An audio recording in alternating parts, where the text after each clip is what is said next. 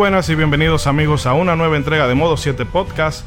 Sean bienvenidos a una nueva entrega que no es una entrega cualquiera porque, bueno, tenemos varios motivos para celebrar en los momentos que, que grabamos este audio. Eh, primero estamos festejando el hecho de que Modo 7 Podcast acaba de completar su primera vuelta alrededor del sol. Hemos ya completado nuestro primer aniversario en esta aventura. Eh, queremos agradecer las muestras de aprecio que nos han dado la gente en las distintas redes sociales, sobre todo en Twitter. Y bueno, eso se agradece mucho y esperemos que este sea el primero de muchos aniversarios. También, eh, pero no, eso déjame dejar esta partecita para cuando lo vaya a introducir apropiadamente. Eh, este programa, siendo tan especial como es, bueno, se lo quisimos dedicar a uno de los mejores videojuegos de la historia. Eh, incluso hay quienes lo ponen como el mejor exponente de, su género. Yo me cuento dentro de ese, de ese. Y es que, bueno, como pueden escuchar la música de fondo y si han leído el título del podcast, saben a quién se lo estamos dedicando y es nada más y nada menos que, bueno, Chrono Trigger, esa maravillosa joya de Square Enix, bueno, Square, Squaresoft, en, en aquel entonces cuando estaba, como dirían los españoles, que lo petaba todo, eh, nos trajo esta joya que es una, es el resultado de mezclar eh, experiencia, talento y, bueno, saber explotar la, la consola a tope. Y bueno, como esta aventura es tan inmensurable como el tiempo, bueno, me hago acompañar de otros viajeros temporales, empezando por ese célebre personaje amado por los buenos, temido por los malos, el Marajá de Capurtala Ronzo, quien además estuvo de cumpleaños el día de ayer, 28 de noviembre. Felicidades y bienvenidos, Ronzo. Gracias, gracias, gracias. Muy buenas noches a todas las personas que nos escuchan. Contentísimo de estar con ustedes el día de hoy. Eh, como mencionó ya Ishidori, estamos celebrando un año ya del programa y qué mejor que con este soberano juego y para colmo ya con mi cumpleaños reciente. Bueno, para los que nos escuchan, eh, yo cumplí el 28 de noviembre, estamos grabando el 29, así que ya 45 años. Ey, ey, ey. Pero nada, aquí estamos y vamos a disfrutar de Aduro. Seguimos. Y también nos acompaña este personaje que no es célebre, es infame, porque es el más odiado, el más despreciado por todo, por venenoso. El agente Cobra. Cobra, dígame a ver cómo está. Muy buenas noches a todos los que nos escuchan. Gracias por escuchar a Modo 7 Podcast, ahora en su primer aniversario. Muchísimas gracias a todos los que nos acompañaron desde el primer día que Isidori tuvo una idea y fue plasmada en este arte digital. O sea que muchísimas gracias a todos, todos los que nos han escuchado a través de todo este tiempo, los que nos seguirán escuchando. Tengo que agradecer de una manera bastante grande a todos ustedes porque son parte de nuestra familia y, seguimos hacia adelante. O sea que gracias a Dios, gracias a ustedes y pues seguimos pues brindándole a, las sobre todo Hey, ¿siguen ahí muchachos? Ya sé. Ah, la gente cobra ha tenido... Eh, vino tan cargado de veneno que se cayó el pobre. Eh, bueno, pero como esto es en vivo, vamos a darle paso, como ya pudieron escuchar ah, ahí, que se metió como un striker, a nuestro amigo APA de Legion Gamer, que es, bueno, Legion Gamer RD, que es básicamente la segunda casa de modo 7. Y bueno, usted se cortó. No, yo sigo aquí, realmente no, sé cuál fue el inconveniente del... Pero bueno, termine, eh, bueno, vamos a darle paso... Vamos a darle paso a APA y bueno, lo voy a dejar así mismo. Es un, es, un, es, un, truco que Isidori te puso, un truco. Sí, sí, eso fue para... para para, si pasa de los, para callar mi voz. Si pasa de los cinco minutos lo tumbo. Sí, exacto. Una vez, eso, eso es, eso es eh, Pero bueno, vamos a darle paso a la, a la gente, a, la gente del dinero. Apa, eh, bueno, un placer tenerte por aquí. ¿Qué tal está? Muy bien, muchas gracias por la invitación, por esa introducción tan extraordinaria. Me hizo sentir que tengo un podcast gringo, Dios mío, de dólares, ya tengo ah, no, Pero qué va. ¿Y qué tal? ¿Mm? ¿Qué tal ha, ha estado la cosa por Legión? Eh, vamos bien, vamos bien, vamos eh, consiguiendo cada vez más personas, más adeptos, por lo menos a las quinta Mérides, los juegos de aniversario. Tuvimos una propuesta de nuestros amigos de Play Depot para compartir más las quinta Mérides. Y vamos a ver cómo queda eso. Eso es una primicia, porque no, No, lo había contado. Ah, que tú sabes cómo es que este programa, el programa de las exclusivas. Yes, yes. Pero Además, nada, Esa técnica de los cinco minutos me la voy a robar. sí, Ajá. te voy a, ven- te voy a No, vender la patente. No, pero mejor entonces yo yo lo que voy a hacer es voy a, yo, yo voy a hacer mi propio podcast y voy a salir de eso y ahí duraré 10 años. Exactamente. Pero nada, amigo, como el viaje que nos espera es bastante largo, vamos a hacer aquí un corte Ya, ya, ya, con ya. las con las introducciones y venimos ya con todo lo que hemos preparado para el podcast. Eh, no olviden suscribirse y nada, muchas gracias por preferirnos y disfruten de todo lo que hemos preparado.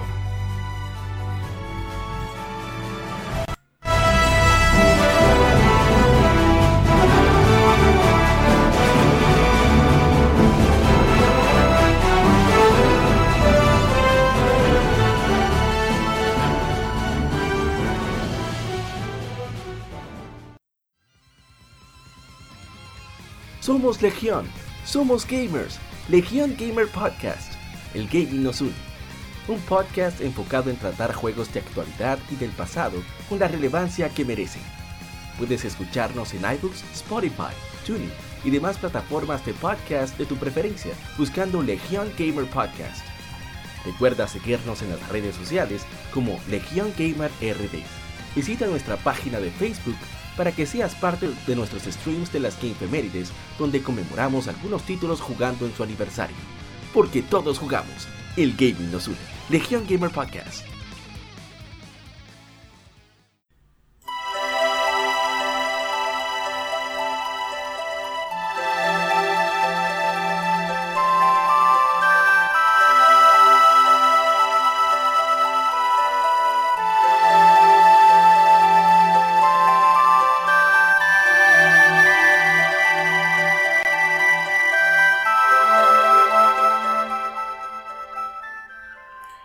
Aquí ya estamos de vuelta amigos. Eh, hoy realmente tenemos mucha, mucha tela por donde cortar y, es que bueno, es que este juego es inabarcable todo lo, que se puede decir de él por horas y horas. Pero antes de cualquier ninguna otra cosa, vamos a poner al invitado a, a que haga su bautizo de fuego porque así quiso el nuevo, aquí el que trae el café. Eh, el que el que limpia, el que se va de último, así que empiezo por APA. APA, ¿cómo. ¿cómo descubriste Chrono Trigger? Bueno, gracias por ah, la consideración. Ya llevo eh, cinco bandejas que he traído, pero nada. El Chrono Trigger, yo fue con una Club Nintendo vieja. Yo veía una Club Nintendo y yo tenía que leerla aunque sea rápido, ya sea donde un amiguito, donde sea. Y veo que mencionan mucho Chrono Trigger como gran RPG de Super Nintendo. Yo nunca tuve Super Nintendo hasta esa época, hablando de los Para, para, para, para, para, para, para. ¿Que tú nunca qué? ¿Que tú nunca qué? Super Nintendo. Ok, muchas gracias por la visita. eh, ya sabemos en modo 7 con quién podemos contar. Pero y tengo con quién uno no. ahora, pero déjame terminar. Ah, ah, tengo uno ah. ahora. No, porque ya yo tenía el, el, el botón de abrir eh, eh, el hoyo en el asiento. Aquí se, se puede quiquear. Se puede quiquear, especifiqué- aquí. Quiqueamos. en esa época, o sea, 2003, 2004, por ahí. Entonces, que por cierto, tengo Chrono Trigger también. Oh, física, física, para los para que tengan envidia, para los mediocres, para los mediocres que juegan títulos de Nomura, que, que Pero Dios Pero mío, Dios mío, el Nomura estaba en Chrono Trigger también. Eh, sí, eh, eh, dime. Pero bueno, de, de que para termine la idea. Entonces, un día que estaba en esos rumbos oscuros de Jack Sparrow, en la pulga, veo ese, ar, esa ar, portada. ar, ar, veo esa portada dragonbolesca. Y digo, concho, pero ese Chrono Trigger, déjame llevármelo. Fue una experiencia tortuosa en el sentido técnico, pero muy disfrutable ya como, como juego, como experiencia. Porque O sea, yo tenía que ponerle un abanico al PlayStation, ponerle su palito de fósforo para que, bueno, era, tenía que utilizar la técnica, ¿verdad? Del disjoqueo de todas formas, pero tenía que poner el abanico, tenía que agarrar el disco y, y comenzar a dar vueltas con él sobre mi propio eje para que se enfríe. Fue difícil, pero aún así disfruté muchísimo el juego. Es una obra maestra, definitivamente. Eh, Ronzo. Estamos por esa de, de- de poner el PlayStation eh, con un el, abanico. el principio era revés. famoso. Al revés, no, al principio y al revés también. Y de lado. Por eso es que todos los modelos de Sony ya vienen así hacia arriba, porque ellos se dieron cuenta de que era la única forma con que pudiera funcionar bien el, el- ¿Y por, qué, tanto- por qué el veneno? ¿Por qué el veneno? No llevamos 10 minutos de programa y ya le empezó. Eso pasa cuando hay, mucho, cuando hay catálogo. Oh, oh, oh. Eh, Ronzo, ¿qué nos puede contar usted? Oh, yo, bueno, en mi caso yo la conocí un poco antes a Chrono Trigger. Yo, pues, después de haberme iniciado en el mundo de las RPGs Un a mediados de los 90, Un paréntesis. Diga, diga, diga. Claro que la tenía que conocer desde antes, porque cuando salió Chrono Trigger usted tenía ya como 25, 27 años ya. Él tiene un hijo que es mayor de edad. Eh, Para que Oh. él no lo ha declarado. eh, no, me dejaron, no me dejaron poner- mandar el contraataque a, a Ichidori y viene a para atrás de Striker, ya, me tumbó contraataque Eh, eh, con contraataque. El ex Strike ahí. Hoy fue Pincer Attack. Ay, no está bien. Yo no estaba tan viejo, barbarazo. ¿Cuánto tenía yo? Eh, Como 15, 16 años en ese tiempo.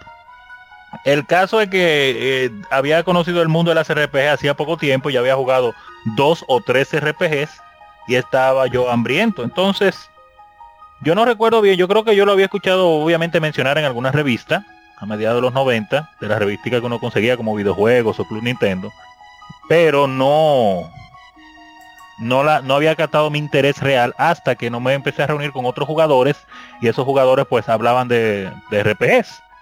Y entonces eh, reverenciaban a Chrono Trigger al lado de Final Fantasy 3 y de otras cosas como, como de lo mejor de lo mejor. Y obviamente con los gráficos de Toriyama, de que durísimo, pero yo no, no, no, no tenía conocimiento del juego. Después me di cuenta cuando intenté conseguir el juego, que el juego pues casi nadie lo vendía, nadie lo cambiaba, no aparecía obviamente en tiendas ni nada de eso. Y los que lo tenían o, o donde aparecía era carísimo. Y yo, pobre al fin, pues no podía comprar el juego. ¿Qué pasa? Que en un momento, ya en, cuando iba a salir lo que se llama, años después, eh, cuando iba, estaba próximo el lanzamiento de la leyenda de Zelda de 64, eh, un amigo coleccionista de RPGs y, ávido jugador quería tener la primera versión de Zelda que ustedes saben que venía en un cartucho dorado.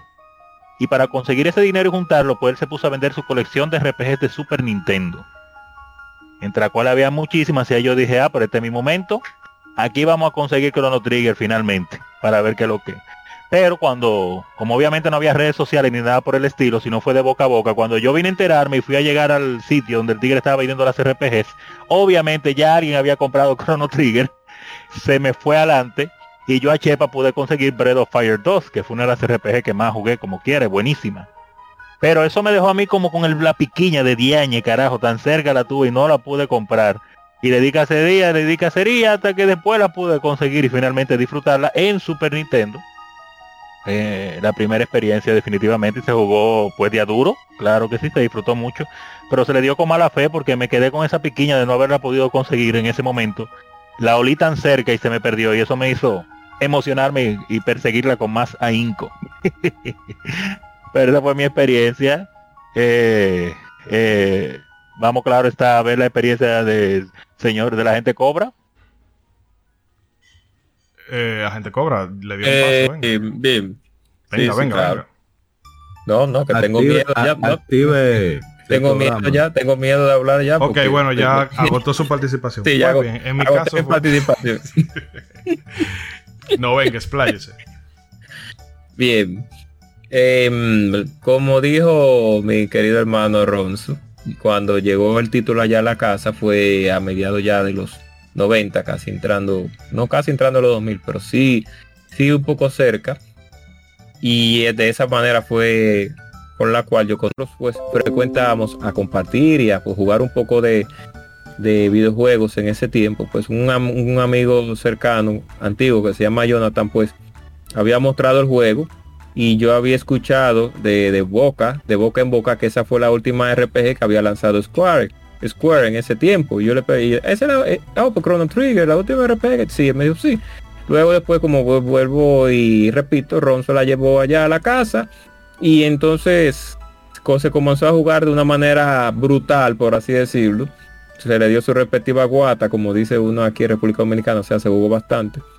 Y para nosotros no fue un para nosotros no fue un hallazgo extraño, ni tampoco fue una experiencia nueva, porque como vuelvo y digo, y lo he dicho bastante aquí y en, y en Legion Gamer, nosotros venimos desde hace mucho tiempo jugando RPGs ya, y nos, ya somos veteranos en, lo que tiene que ver con ese tipo de, en ese tipo no, sería eh, esa categoría de, categoría de juegos.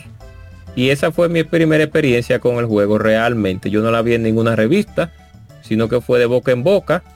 Y como ya habíamos, vuelvo y repito, ya para terminar, como ya teníamos un catálogo ya de juegos terminados en lo que tiene que ver con, con las RPGs americanas y, japonesas, porque se lograron jugar también unas cuantas RPGs americanas, pues ya para ese tiempo ya, pues nosotros ya teníamos conocimiento de que existía.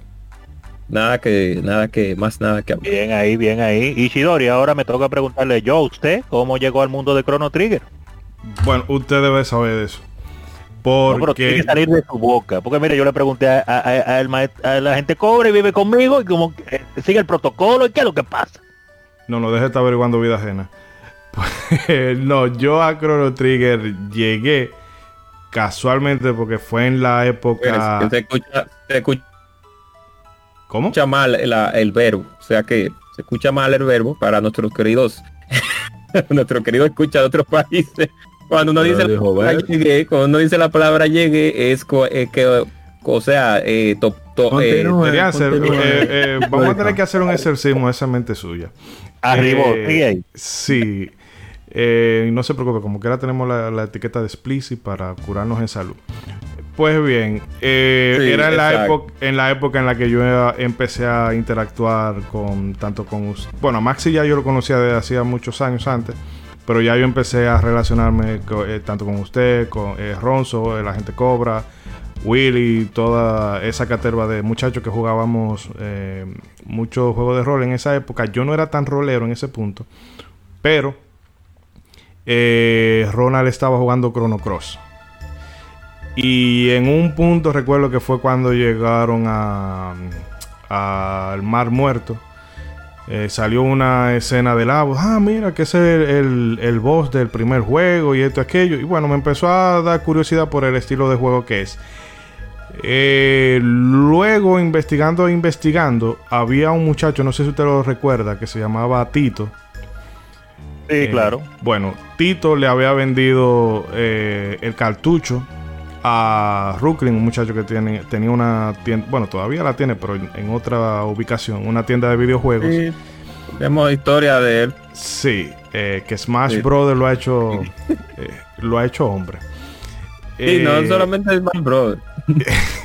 bueno, entre Smash Bros. y... Engaños, de esos engaños. ok, pues bien, entonces Tito me dijo, ah, no, yo se la vendí a Brooklyn y, ah, bueno, pues me tiré para allá la y se la compré, que fueron 250 pesos del primer sueldo que yo gané en mi vida. Que cuando yo le dije a la doña, doña, eh, no, me compré esto, ella no dijo nada, simple y llanamente me miró. Pero en fin, que al, al óyeme, 250 pesos en esa época, que era, era, no era un sueldo, pero era un dinerito. Entonces eh, yo lo empecé a probar. Yo había tenido algunos roces con los RPG previamente, tanto con la primera Brofighter y Bellón de Bellón, pero fueron juegos que realmente no llegué a terminar. Pero Chrono Trigger cuando yo le di guata, pero guata. O sea, ese juego me dejó enfermo por lo mismo que le pasa a todo, que tú ves Goku en la portada y te vuelve loco. Entonces tú vas por Goku y te quedas por todo lo otro que hay que hay en el cartucho. Que definitivamente es súper rico en todos los sentidos, materiales, en cuanto a historia, en cuanto a sonido. Bueno, de todo eso vamos a hablar después. Eh, Pero no no me acordaba que, que, había sido después que usted vio Chrono Cross que saltó entonces a Chrono Trigger. Interesante. Y realmente me pareció extraño en un principio. Eh, porque yo decía, wow, que los combates no se, no se daban en una pantalla aparte. Que era lo que yo estaba más o menos acostumbrado a ver. Y eso en un principio era algo como que a mí me decía, ah, como que le quitaba gracia. Pero hoy por hoy ese sigue siendo uno de los aspectos más geniales de ese juego, que no te interrumpe la acción. Entonces, ok, llegaste aquí mismo. Algo sorprendente en ese tiempo. Pero hablando de cosas sorprendentes, Ronzo, ¿por qué no nos empieza usted a contar un poco de, del background de esta obra maestra? Oh, pero claro que sí, claro que sí, para ir entrando un poquito en materia, porque es mucho el material. Eh, bueno, podemos decir que para muchos, claro, ahora en la actualidad es posible que la percepción general que se tiene de la compañía Square, Square Enix ahora, no sea la mejor, pero echando la vista atrás hacia la, hacia la vieja Squaresoft, se le deben reconocer varios méritos, entre ellos el haber popularizado el género de los JRPG a nivel mainstream en Occidente, y el de sacar títulos cuya influencia seguimos percibiendo al sol de hoy, claro que sí. Un claro ejemplo de esto, pues, el juego de hoy, Chrono Trigger, o Chrono Trigger, como le decíamos en ese tiempo. que es un título que... tuve discusiones con eso, por eso. claro, que sí, lo mismo. No Trigger, yo, ok. Si se dice Tiger, ¿por qué no se puede decir Trigger? Ah, lo mismo me pasa. Shakespeare va a saber más que nosotros. Se cuiden, era Trigger. Yo le decía Trigger. Yo vine a decir Trigger hace como cuánto, como hace 7, 8 años, pero yo decía Trigger. el caso es que este título eh, más de 25 años después, claro, sigue demostrando cuál es el resultado de mezclar talento, experiencia y pericia a la hora de explotar las capacidades de la consola de turno.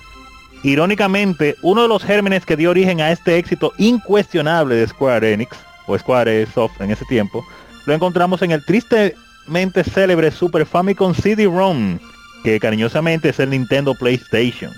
Aquel fallido add-on de Sonic que el Super Nintendo SNES eh, iba a tener y que nunca vio la luz al mercado. La historia de este aparato es un material para otro episodio, claro está, porque hay mucho material que hablar, pero lo traemos a colación ya que en un inicio Square, Squaresoft se hallaba trabajando en un título para este, para este aparato, cuyo nombre clave iba a ser Maru Island. O sea que, mira qué interesante, eh, pero obviamente eso sería para otro episodio, como la historia del, de Sony se mezcla con el nacimiento de este juego, aparte de todas las personas que de por sí ya involucradas, y hasta podríamos decir entonces que el nacimiento de una nueva era en los videojuegos con Sony también estuvo relacionado con Chrono Trigger. Qué detalles, qué detalles. ¿Qué, qué le parecen a ustedes esos detalles ahí que mencionamos ahora antes de continuar? Bueno, con eso lo que ocurrió es que, ¿verdad? Ya eh, este de Sexy Beast, Ken Kutaragi estaba mm, haciéndole ojito bonito a lo de Nintendo. Mira que este addon que para que eh, use el formato CD, que eso es lo que está rompiendo. Eh, a Square llegó el, el cuchicheo de eso y ellos dijeron, ah, bueno, pues mira, en un, en un CD es mucho lo que podemos hacer y empezaron a pensar en ese eh, Maru Island y mm, era, bueno, un proyecto bastante, bastante ambicioso. Desafortunadamente, como la historia ya lo ha demostrado, eh, esas negociaciones entre perdón, entre Sony y Nintendo no llegaron a buen puerto. Para eh, nada. Sobre todo el problema vino fue por las cláusulas que ponía Sony, que le daba como demasiado control creativo, eh, no creativo, sino mm, eh, se iban a llevar una tajada más, más grande. Casi todos los, ingresos de venta de hardware iban a ser de Sony. Y a Nintendo le encanta esa entrada.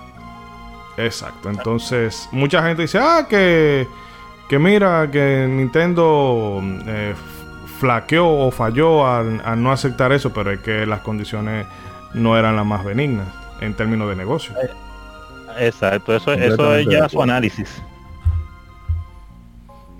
Debemos hacer eso para un programa de aniversario de, nacimiento de PlayStation después, pero eso después. no, no, se, se, hace. Todavía tenemos que eh, preparar la agenda del año que viene. Y se nos suma un striker. Yuna, ¿cómo oh, estás? hello, hello, buenas. Hello. How are you? Buenas noches, joven. ¿Cómo se encuentra? Viéndolo a ustedes que están bien. Oh, Yo estoy detrás de ustedes, aunque ustedes no me vean. Ah, bueno. Modo Starker. Estoy, estoy- estoy- estoy hasta- Claro que no. Mo- Modo, modo eh, ¿cómo se dice? Eh, los a stand de yoyo. Eh, bueno, yo siempre buena. ya le habíamos hecho la pregunta a los muchachos aquí. y Bueno, te paso la pelota caliente de una vez. Eh, ¿Cómo tú llegaste a Chrono Trigger? ¿Cómo lo descubristeis? Una sola palabra. Familia. Ya, Tengo una prima que ella fue la que me introdujo junto con Final Fantasy.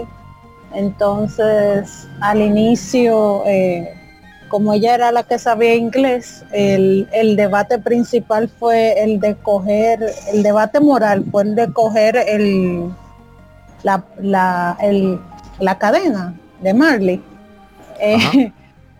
Y, y a partir de ahí ella ella decía que sí, que, que había que cogerle y, y yo como que eh, pero primero pregúntale a ver si, si ella sabe que se le cayó. pregúntale a ver si ella sabe que cayó una cadena. Porque Ay, yo pensaba Dios que mío. tú era que le podías, que tú eras quien podía eh, hablar con el personaje. Pero después descubrí que Crono no habla. Crono no dice ni tío en todo el juego. Y el mismo debate moral con la comida del viejito también. Aunque todo depende. Al final si tú eres inocente o eres culpable, como quiera te metes preso. Hmm. Pero tu prima, ella te regaló el juego o ustedes jugaban en modo cooperativo? Como tú lo tienes, yo Existe quiero jugar. algo- No, existe algo muy bonito que ustedes conocen cuando están cortos de bolsillo y tienen internet. Emulador. Ok. Mm. Jack Sparrow. Sí, porque yo tenía un amigo que, que lo tenía el juego, pero yo no entendía nada. Entonces después yo retomé el interés y yo decía, ah, pero mira, ese era el juego que tenía fulanito. Pero yo no entendía mucho, pero imagínate. Un juego del qué año es, del 95, creo. Sí. Sí, Son una- sí. Yo un pedacito de gente, junto con Mega Man X y eso. Ustedes saben mis traumas. bueno. Fue que fue una joven, una prima suya que le, le, le, le inci- incitó a jugar el, el título. Y qué bueno que, que una dama, que ustedes eh, eh, venían de, de- ya con es- desde ese tiempo ya probando pues, diferentes títulos, eso es muy importante. Ah, pero claro que sí. El que no pregunta no llega a Roma. Claro. Eh, pero bueno, vamos a entonces seguir con todo lo que Ronzo no tiene para contar para ir avanzando un poquito. Claro, claro, claro. Tenemos mucha información. Eh, bueno, eh, continuando como indica- llamaba Maru Island. Hay que verificar qué significa Maru en japonés. Isla Maru. Círculo o cero. Ah, ah, pues para que tú veas. Imagino que es lo mismo relacionado con el tiempo, que da todo vueltas. El, el principio es el fin, el fin el principio. No nos vamos a meter en dark, pero vamos a seguir aquí mejor. No, para aclarar mejor, si tú tomas un examen en Japón, los cotejos son negativos y los círculos son positivos. Oh, Para esté claro. Sí, sí, sí. oye, mira, gracias. Conocimiento, cultura con sabrosura, ¿eh? Sí, sí, continúa. Ya, ya, no interrumpo más. No, no hay problema, no hay problema. Eso, eso aportó bastante. Eh, pero continuando, Hiromichi Tanaka, ya que estamos hablando de Japón, vamos con los nombres japoneses, que fue director de dos entregas de, de Mana en Super Nintendo, comentó en un apunte del Seiken Densetsu Music Complete Book que tras saber del desarrollo del Nintendo PlayStation en Square, se tenía la idea de crear un título alejado de lo que fue Final Fantasy IV y que además aprovechara las capacidades del formato CD. La visión que se tenía con este Maru Island era de un JRPG con varios mundos y sus diferentes versiones, donde se manejaría el concepto del viaje en el tiempo. Como dato curioso, ya se contaba con la presencia de Akira Toriyama a cargo del arte de este proyecto.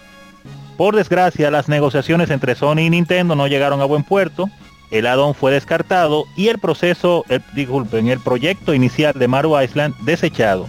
Sin embargo, las ideas del proyecto se rescataron para dos de los grandes títulos de la galería de Square Enix, Secret of Mana y Chrono Trigger.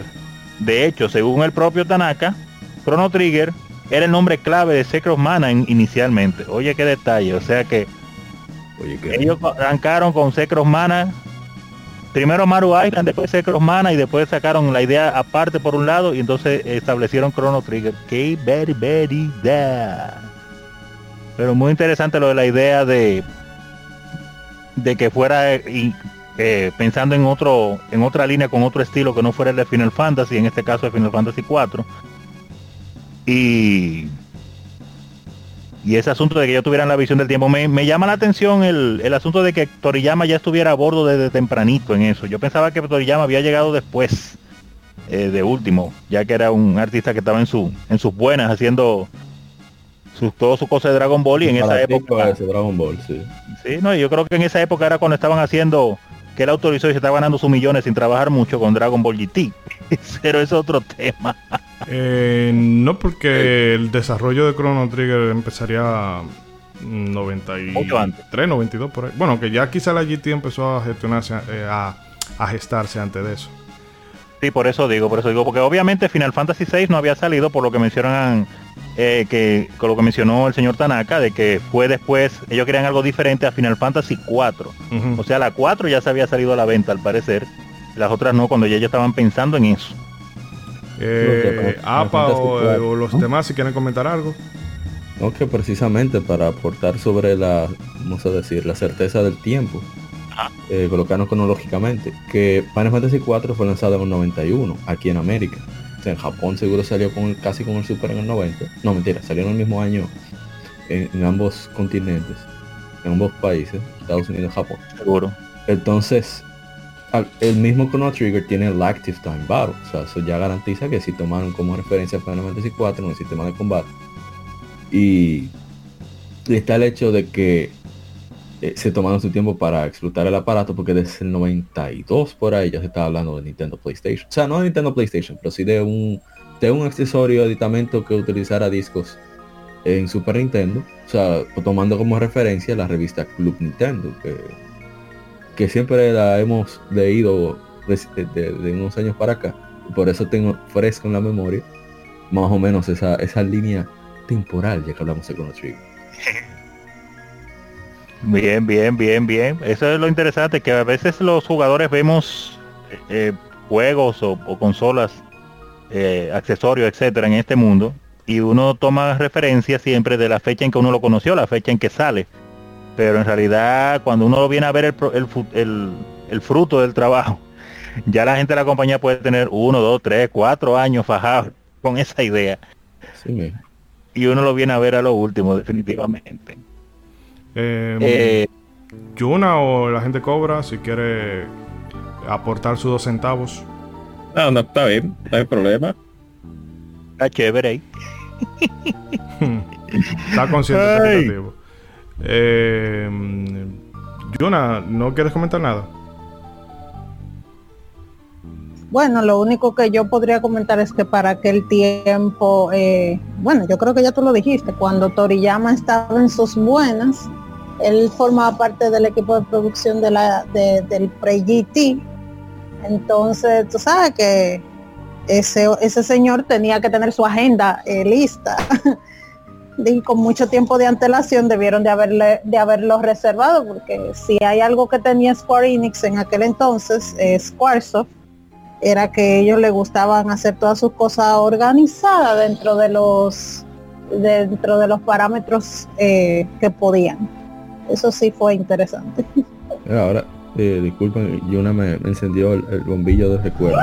Que ya se había hecho Dragon Quest. Por lo tanto, al Yuji Hori estar involucrado, vamos a llegar a ir ahora, estar involucrado, seguro esa conexión que tenía en laboral antes hizo que se prestara en utilizarlo a él por ahí mismo. Digo yo. Pudiera ser, pudiera ser. Porque realmente eh, hay algo que Ronzo ya está casi a punto de comentar que no queda claro si esto ocurrió en paralelo o si ocurrió algo un poco antes o un poco después. Pero, o sea, eh, Toriyama está en las dos, en las dos ecuaciones. Entonces, Sí. eh, no se sabe si fue como eh, si fue antes el huevo o la gallina, pero es se cae de la mata que si él y Yuji Ori tenían esa relación profesional desde hace tiempo, es normal que por extensión quizás Yuji le dijo a, a, a Sakaguchi, bueno, mira, eh, Toriyama está Tengo- disponible. Yo o- tengo un pana. Un pana que dibuja. Lo que sí hay que tomar en cuenta es que Toriyama tenía ahí su cheque asegurado por donde quiera que tirara. Sí, era lo más seguro. Bueno, y Sí, todavía lo sigue teniendo. Él solamente tiene que dejar, ¿cómo que se llama el eh, la mano derecha que él tiene ahora? Que que está dibujando todo lo que tiene que ver con Dragon Ball. Er- ¿Cómo se llama, Arianza? Eh, se llama, mío, el mediocre este, ¿cómo se llama?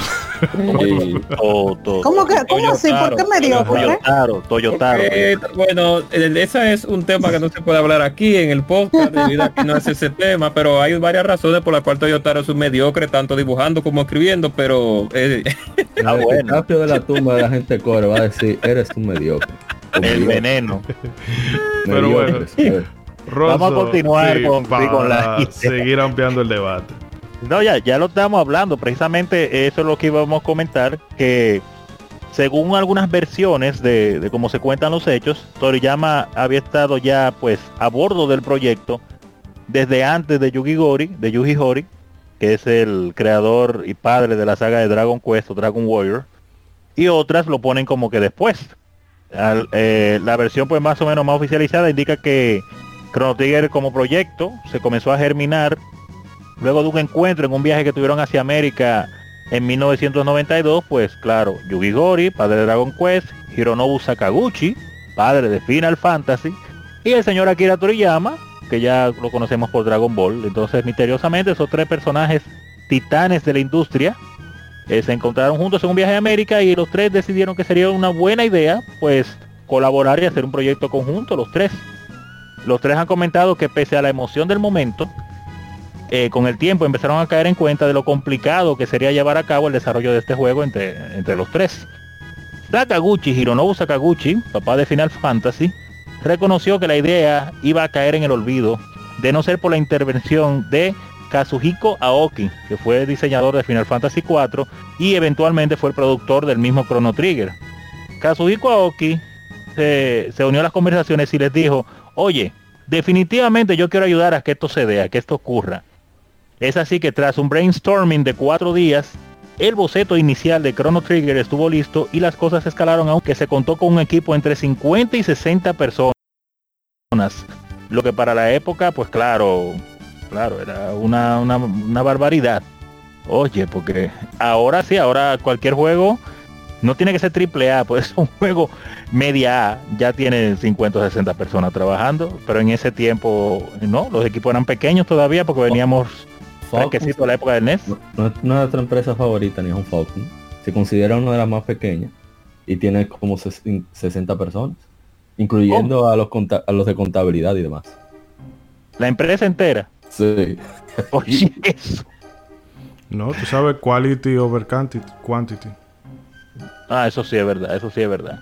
Pero entonces imagínate, entonces eso es ahora y, y Chrono Trigger en ese tiempo, solamente involucrado en un solo proyecto, no en la empresa, de 50 a 60 personas. Eso era un proyecto gigantesco. Gigantesco. Imagino los cuartos que se fueron ahí en ese tiempo, Dios mío. Ahora, ustedes logran visualizar eso así pendejamente, aparte de, que- de, de haber germinado esa idea de, de Chrono Trigger, esos tres titanes, imagínenselo por un momento, esos tres titanes viajando juntos, Yugi Gori, Hironobu Sakaguchi y Akira Toriyama. ¿Qué ustedes se imaginan que es lo primero que se hubiera dicho el uno al otro antes de co- para comenzar? ¿Quién es el primero que rompería el hielo ahí? El, el más loco es Yuji Horii, así como de ah, acá tú no eres el de Final Fantasy. ¿Cómo que te que me-? El que me está haciendo competencia. Eh, sí, te porque voy a romper la madre otra vez con Dragon Quest 3. Tú vas. Por cuatro. porque Toriyama es muy reservado. Que casi ni da entrevistas realmente. Que yo me imagino que sería Ori el que le, le estaría dando con el codo de, mira, háblate con este.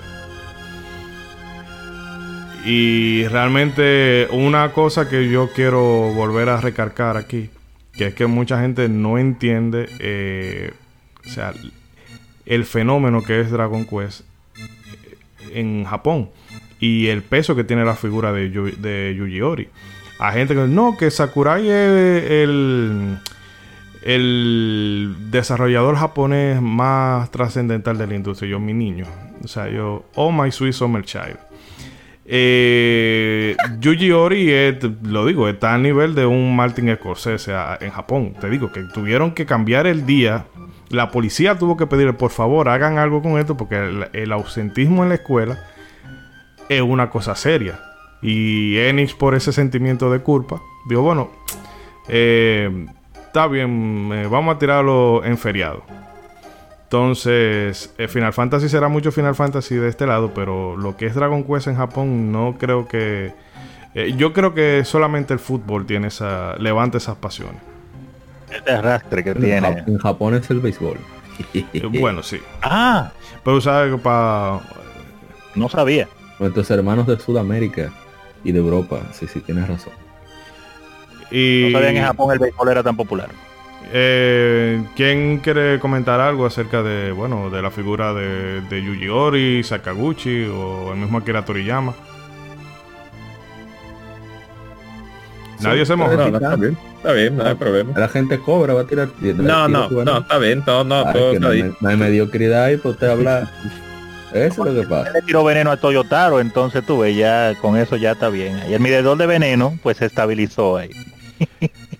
Pero solamente hay que ver el, el- es que eso, o sea, cuáles serían las- el- las probabilidades de que esos tres se encontraran así. Que no sé si, si habrá sido mera casualidad o habrán dicho, ah, mira, hay un, un evento, cualquier proyecto, algo relacionado con que era con tecnología gráfica que ellos estaban investigando y alguno le habrá dicho al otro, mira, vamos a tirarnos para allá como lo suave. Ah, bueno, o si habrá sido de mera casualidad, que no, no lo creo porque el- los desarrolladores, a pesar de que hay mucha tiranía en el fanbase, de que si a ti te gusta una cosa, eh, o si a mí me gusta una cosa, no me puede gustar la otra, pero los desarrolladores usual tienen, de usual tienen muy buenas relaciones entre ellos.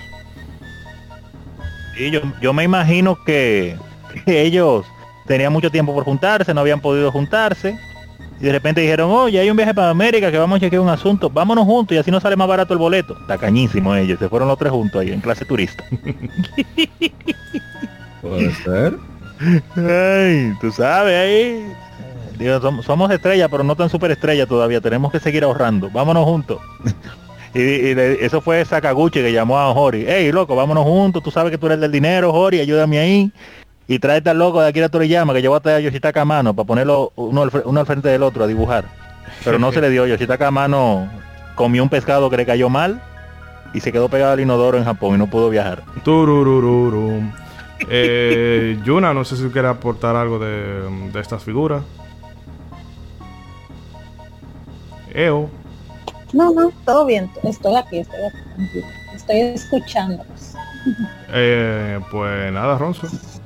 Síganos Sí, claro, contándonos, claro, podemos contándonos continuar. cosas. detallito, detallito.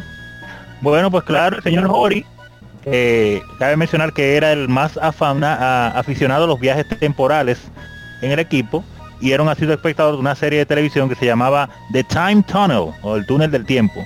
Y él escribió un boceto inicial de la trama de Chrono Trigger, con algunas sugerencias de Akira Toriyama y algunos aportes menores por parte de Sakaguchi. Toriyama estuvo muy involucrado con el proyecto, pero solo al principio del desarrollo, aunque su arte, claro está, marcó la pauta para todo lo relacionado con los visuales del juego. Mientras tanto, pues claro, Hironobu Sakaguchi se encargó de la supervisión del proyecto, aunque trabajaba directamente en el piso también con los programadores, retocando los códigos y haciéndole ajustes a los jefes. A pesar de que este trinomio se había convertido en el sinónimo de Chrono Trigger, no se debería menospreciar el hecho de que en este proyecto estuvo involucrada gente que, hoy por hoy, tiene un peso específico en las diferentes ramas del desarrollo de los videojuegos y que iremos citando en el próximo bloque después de unos minutos musicales que vamos a meter ahora porque tenemos que pararnos a beber agua, señores, porque también y todo. y preparar unas cositas, pero interesante ese dato que siendo Toriyama el que el- la persona que había ya creado una serie con cosas con viajes en el tiempo, entonces eh, Yu Gori era el más, el más aficionado y fue el que tiró la idea inicial de un juego relacionado con viajes en el tiempo. ¿Qué detalle ese? ¿Qué les parece? Eh, no, parece que sí, que él era muy, bueno, queda constatado de que él es muy aficionado de, de ese tema. Pero antes de que se me pasó comentar ahorita de este señor Kazuhiko Aoki, que podemos decir que le debemos el que este proyecto hubiese salido a flote, porque, eh, bueno, o sea, eh, no creo que haya sido- abandonar, ¿eh? no creo que haya sido la primera vez en la historia de la humanidad que un grupo de gente está muy emocionado en un momento y dice, ah, vamos a hacer tal cosa. Y después, ah, cuando se le baja eh, la, La emoción, emoción. dice, coño, pero pensándolo No, bien. no emoción, no, el alcohol, porque era bebiendo. Sí, lo más seguro que sí. Que eso fue entre saque que salió. Y bueno, Kazuhiko Aoki, que es el productor del proyecto, cabe destacar que es director del Final Fantasy Crystal Chronicle. Entonces, ¿verdad? Para Que vemos que mm, ahí había gente dura en ese proyecto. Que no era solamente eh, Toriyama, Sakaguchi y, y Hori, aunque obviamente, ¿verdad? Ellos tienen ya un. han alcanzado un grado de leyenda por, por las diferentes IP que, que han concebido.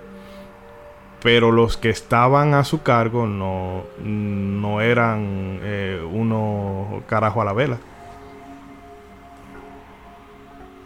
Exacto. Ahí todo, hasta el que limpia era, era fuerte, ahí hasta el que limpia.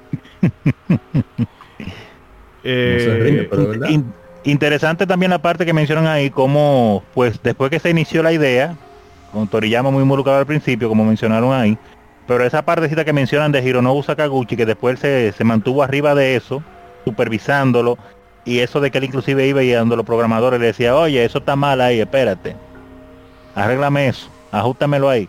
O sea, eso habla de, de la dedicación del hombre, porque hay mucha gente que nada más sirve para supervisar, pero no se ensucian las manos, no bajan de nivel. Pero él decía, no, Está tiene hablando que de bien. un tigre que dibuja correa otra vez. ¿Que dibuja? Mucha correa. No, no, estamos No, hablando no, de no, no, no. Sakaguchi. Ok.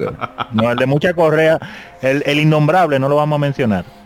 eh, innombrable. no, por hoy le vamos a dar un pase, pero Sí, sí. Eh, No vamos a ensuciar el programa. Sí, el caso también es que decía Yasunori Misuda que Sakaguchi era básicamente el abogado del diablo.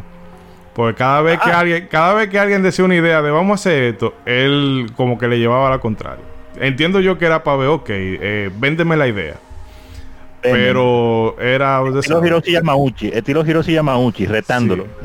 ¿Y tú crees que eso sea buena idea? Por eso? No, no. En fin, que me imagino que trabajar con Sakaguchi... eh, bueno, no creo que él llegue a los grados de... De Hiroshi. No, de, de Miyamoto, que le da cocotazo a la gente. Pero me imagino que debe de ser eh, un poco estricto trabajar con él. No, no, por eso, por eso decía.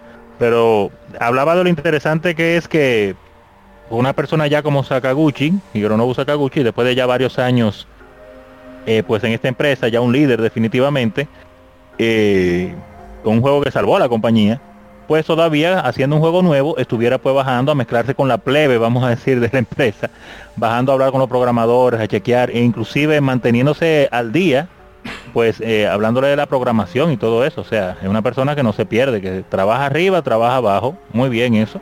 Hay algunos que después que se encaraman en la silla no miran para abajo más nunca. Pero, Apa, tú querías comentar algo. Ah, era sobre Miyamoto. Miyamoto tiene una fama de... Tenía una, un llamado paso llamado Miyajón, que de hecho se escribe con los mismos kanji o, o ideogramas que, que el apellido Miyamoto. Es un, un paso que se hace en, en la ceremonia del té tradicional japonesa.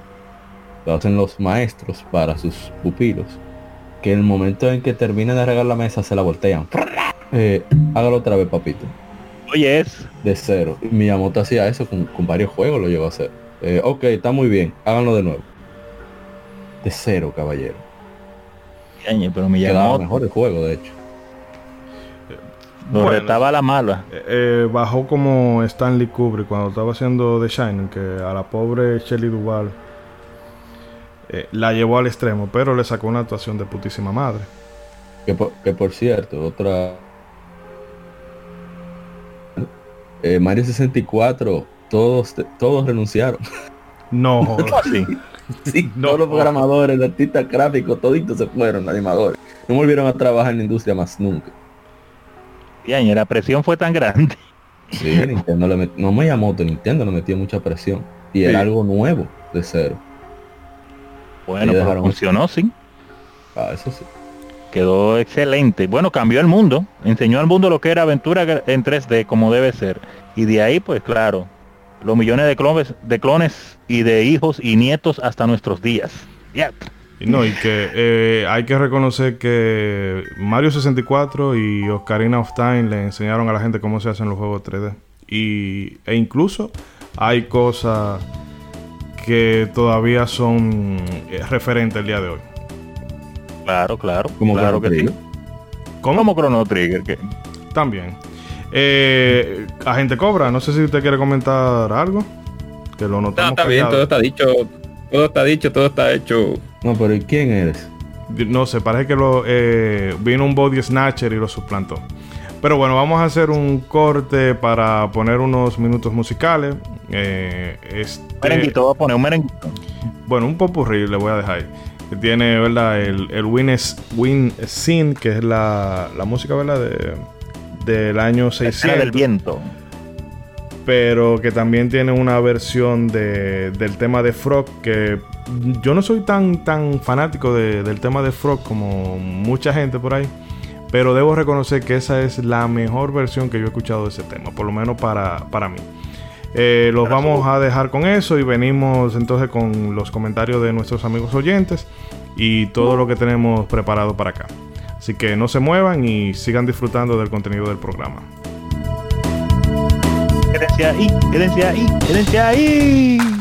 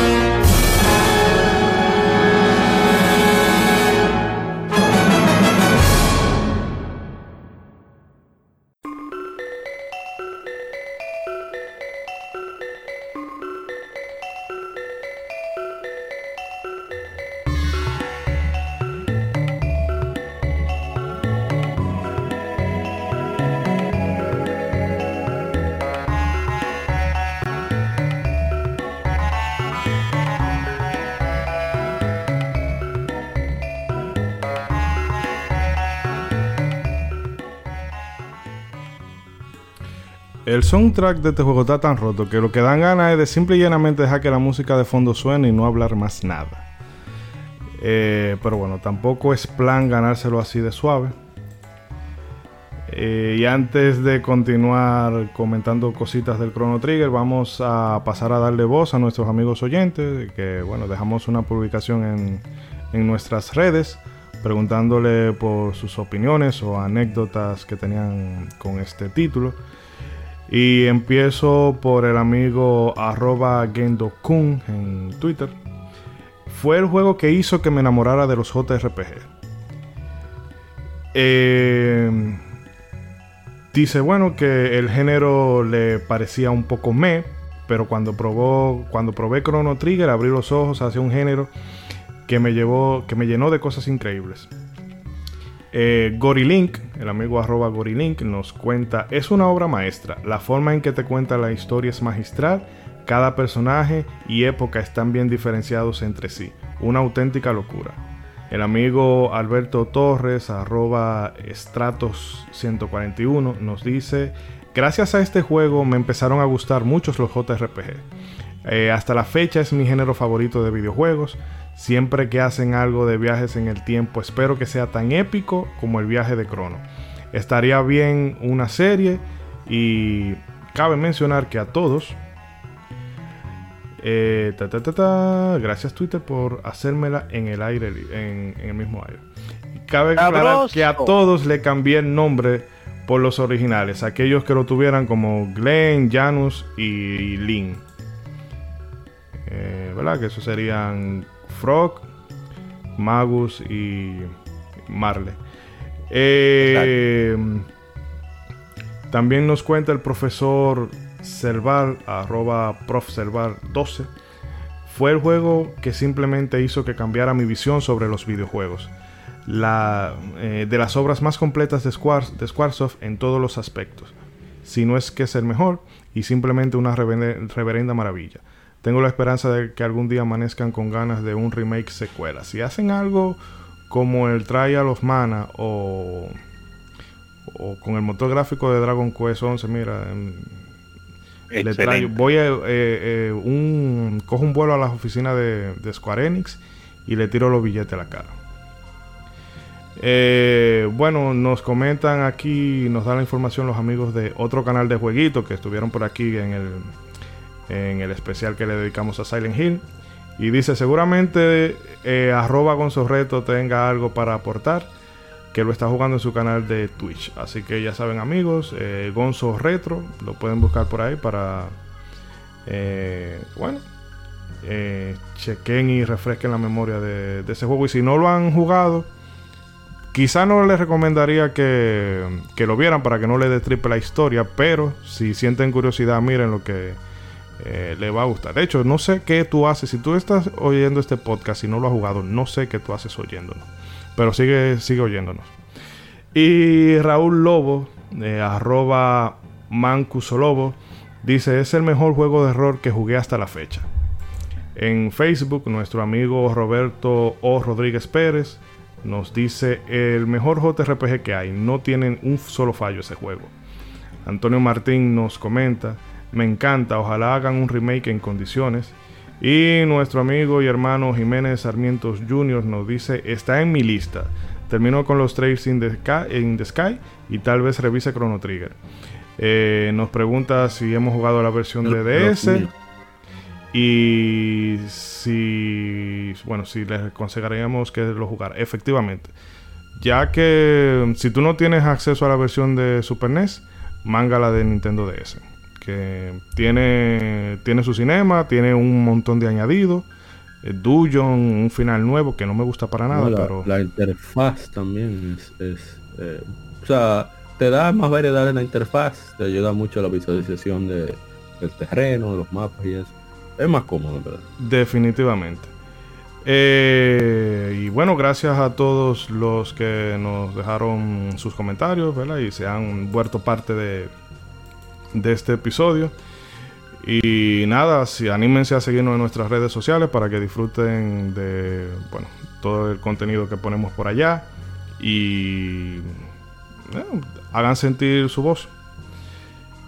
Eh, bueno, pues ya quedamos en que, ¿verdad? Tanto Akira Toriyama, Yuji Ori y Sakaguchi tuvieron la genial idea de, bueno, vamos a hacer un juego. Eh, y Kazuhiko Aoki se encargó de que la idea no se quedara en simplemente eso, en, en esas ideas que salen cuando uno está bebiendo. Y bueno, una vez que este Dream Project se puso en marcha, Square Enix, Squaresoft designó a Masato Kato que lo recordarán de cosas como la trilogía de NES de Ninja Gaiden y desde luego director de Chrono Cross. Eh, bueno, lo designó como guionista del proyecto. Este en un, en un, principio se oponía a la idea de los viajes en el tiempo porque él pensaba que, bueno, eso pudiera terminar volviéndose repetitivo. Pero como él era minoría, eh, parece que sometieron la, idea a votación de señores, nos vamos con los viajes en el tiempo. Y la mayoría estaba de acuerdo y él no, bueno, me están pagando, le doy para allá. Y se cuenta que en ese primer año él sostuvo muchas reuniones con, con Yuji Ori de forma semanal. Eh, y van discutiendo aspectos de la trama y bueno, y dándole forma al guion. Eh, sin embargo, Kato no solamente desarrolló y expandió las ideas generales que había propuesto Ori en el borrador que mencionamos en el otro bloque, sino que además fue el dibujante de los bocetos iniciales de los personajes. Eh, hace un par de meses yo subí un hilo a Twitter, voy a ver si lo revivo ahora eh, cuando saque el programa, donde podemos ver cuál eran los el diseño que tenían los personajes, que eran muy, muy, muy, muy alejados de lo que terminaron siendo. Y bueno, como curiosidad cabe destacar que eh, Gaspar volvió. que Gaspar el gurú del tiempo iba a ser un personaje jugable. Pero bueno, eh, eso terminó desechándose porque eh, había suficiente espacio en ese cartucho de NES, pero no tanto para meter todo lo que ellos hubiesen querido. Y también fue quien ideó las técnicas múltiples, las doble tech y la triple tech así como el final de, el sistema de distintos finales que como no se podían permitir hacer varias como bifurcaciones de que bueno si este personaje decide hacer tal cosa en este tiempo pasa esto y si decide hacer tal cosa pasa lo otro lo que dijeron bueno vamos a poner finales múltiples y nos ahorramos ese dolor de cabeza em, no sé chicos qué piensan ustedes Em, de, este personaje Masato Kato y, todas sus aportaciones a este proyecto. Yo no estoy seguro, yo voy a confirmar. Masato Kato. Lo único interesante. Ah, adelante, adelante. Adelante, adelante. No, yo me puse a pensar en eso sobre, en, lo que se dijo sobre Gaspar. ¿Ustedes se imaginan si Chrono Trigger hubiese sido lanzado para las consolas actuales tipo Octopath Traveler, por ejemplo. Entonces Gaspar hubiese sido un, DLC. Yo hubiese pagado por ese DLC. en caso de que, de que o si no, por ejemplo, con Frog siendo humano también, porque yo tengo entendido eh, cuando eh, yo hice unas investigaciones de, de Chrono Trigger hace mucho para un proyecto escolar y y, yo averigüé ciertos como que fun facts y supuestamente en una de esas yo ah, yo leí que por ejemplo Frog estaba iba a ser un la versión humana de Frog iba a ser un personaje jugable y eso hubiese sido muy interesante pero no se dio así lamentablemente de hecho yo me encontré raro que cuando tú bueno señor es un juego de 25 años y van a llover spoilers como cosa loca. Yo me encontré extraño que tú matas a Magus y dependiendo del final no ocurre nada o si no hasta ya la última escena del juego es que tú ves a Fro con forma humana, a Glenn mejor dicho.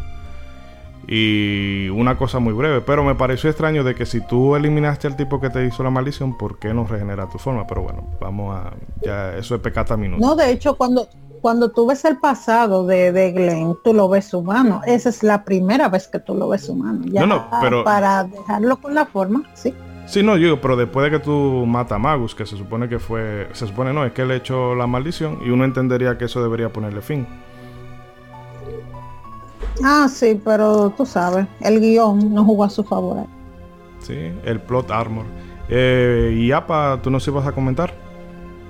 que precisamente para aquellos, sobre todo nuestros amigos en Europa, que son enfermos con Final Fantasy VII, Masa Tocato también fue responsable de partes del guion de Final Fantasy VII.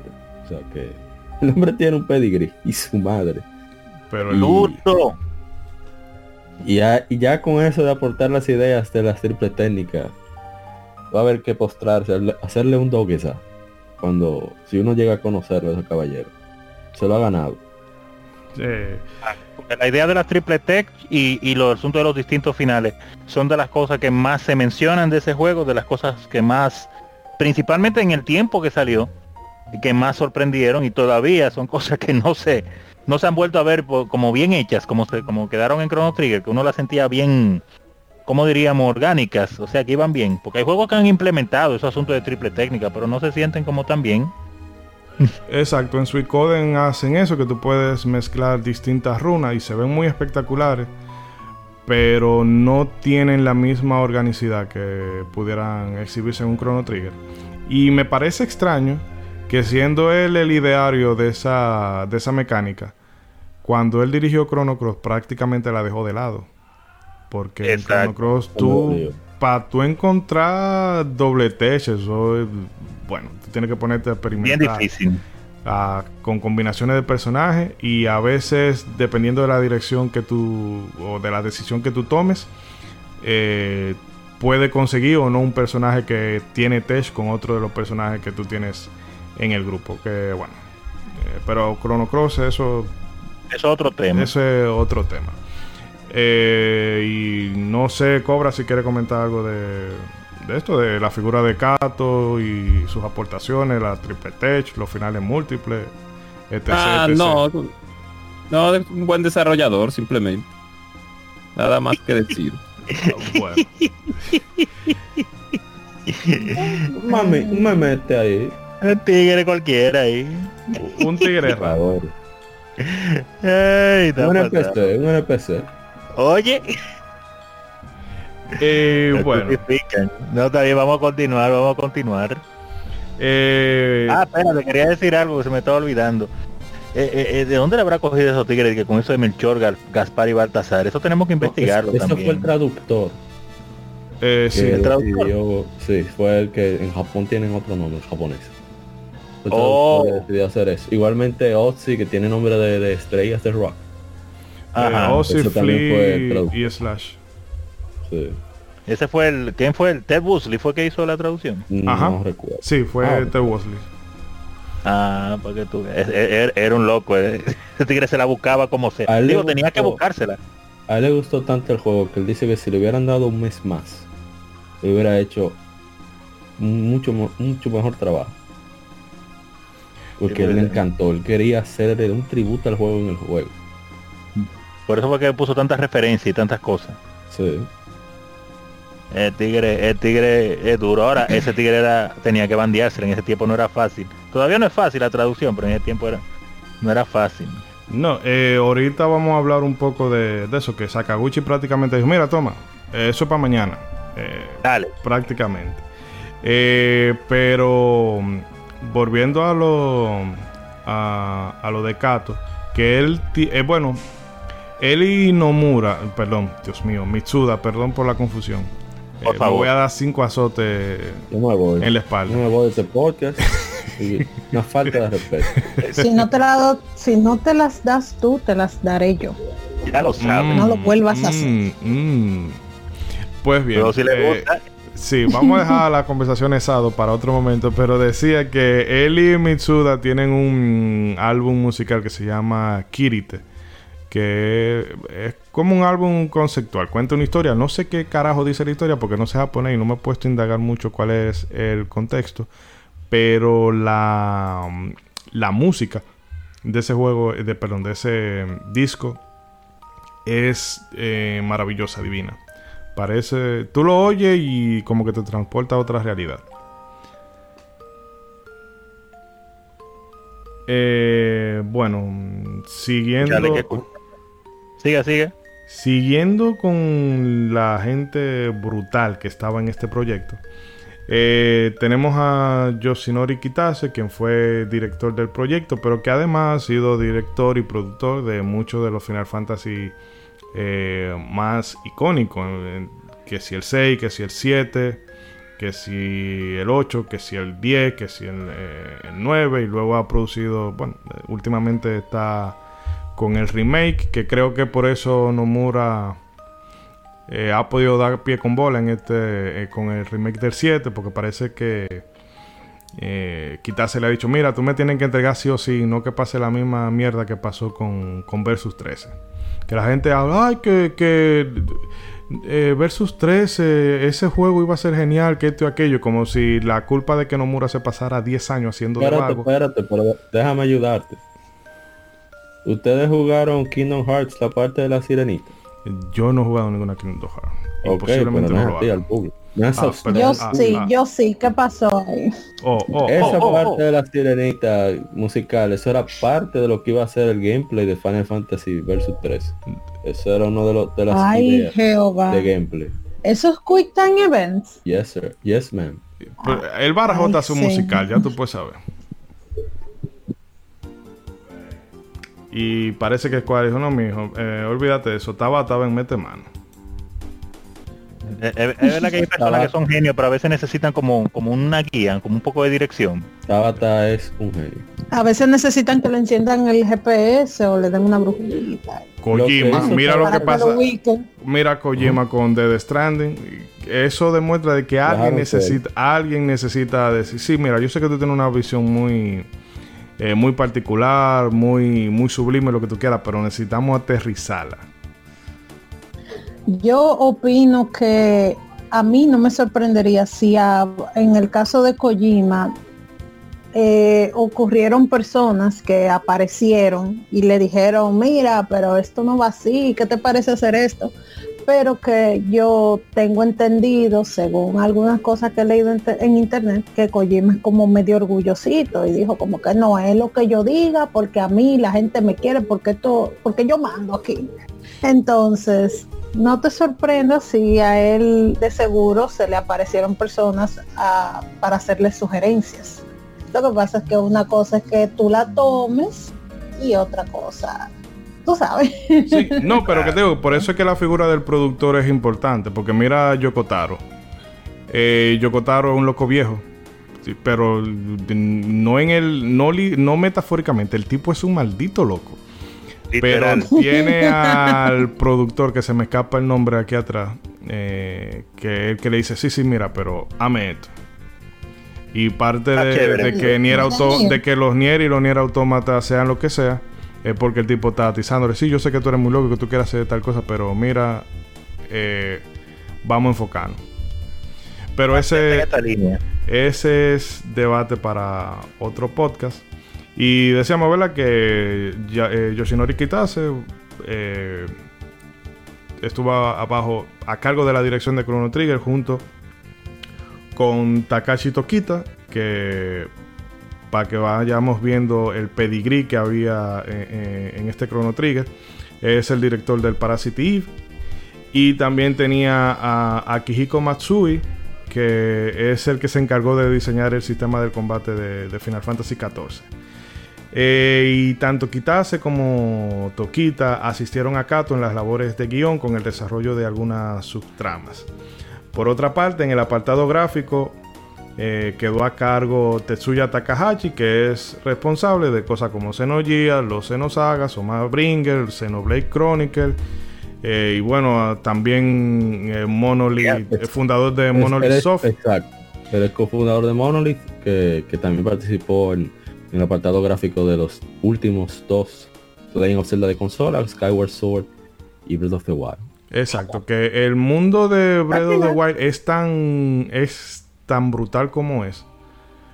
Eh, bueno, solamente hay que ver como el Xenoblade Chronicle, el Chronicle X, que es una cosa obscena de, de- de lo vasto que es. Y esa misma pericia la, la- la llevaron a- al Breath of the Wild. O sea que ya ustedes pueden saber eh, el talle de, de Tetsuya y la gente que está a su cargo. Y también ah, bajo el mando de Tetsuya Takahashi estuvieron otros artistas gráficos como son el, el muy querido Tetsuya Nomura, que ¿verdad? es diseñador, Sí, claro. diseñador del 7, del 8, del 10, de los Kingdom- eh, creador de los Kingdom Hearts.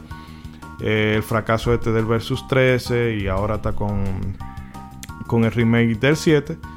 Es decir, que uno aquí le, manda su fuego y su pero hay que reconocer que el tipo ha tenido una trayectoria que ha calado en, el gusto de la gente.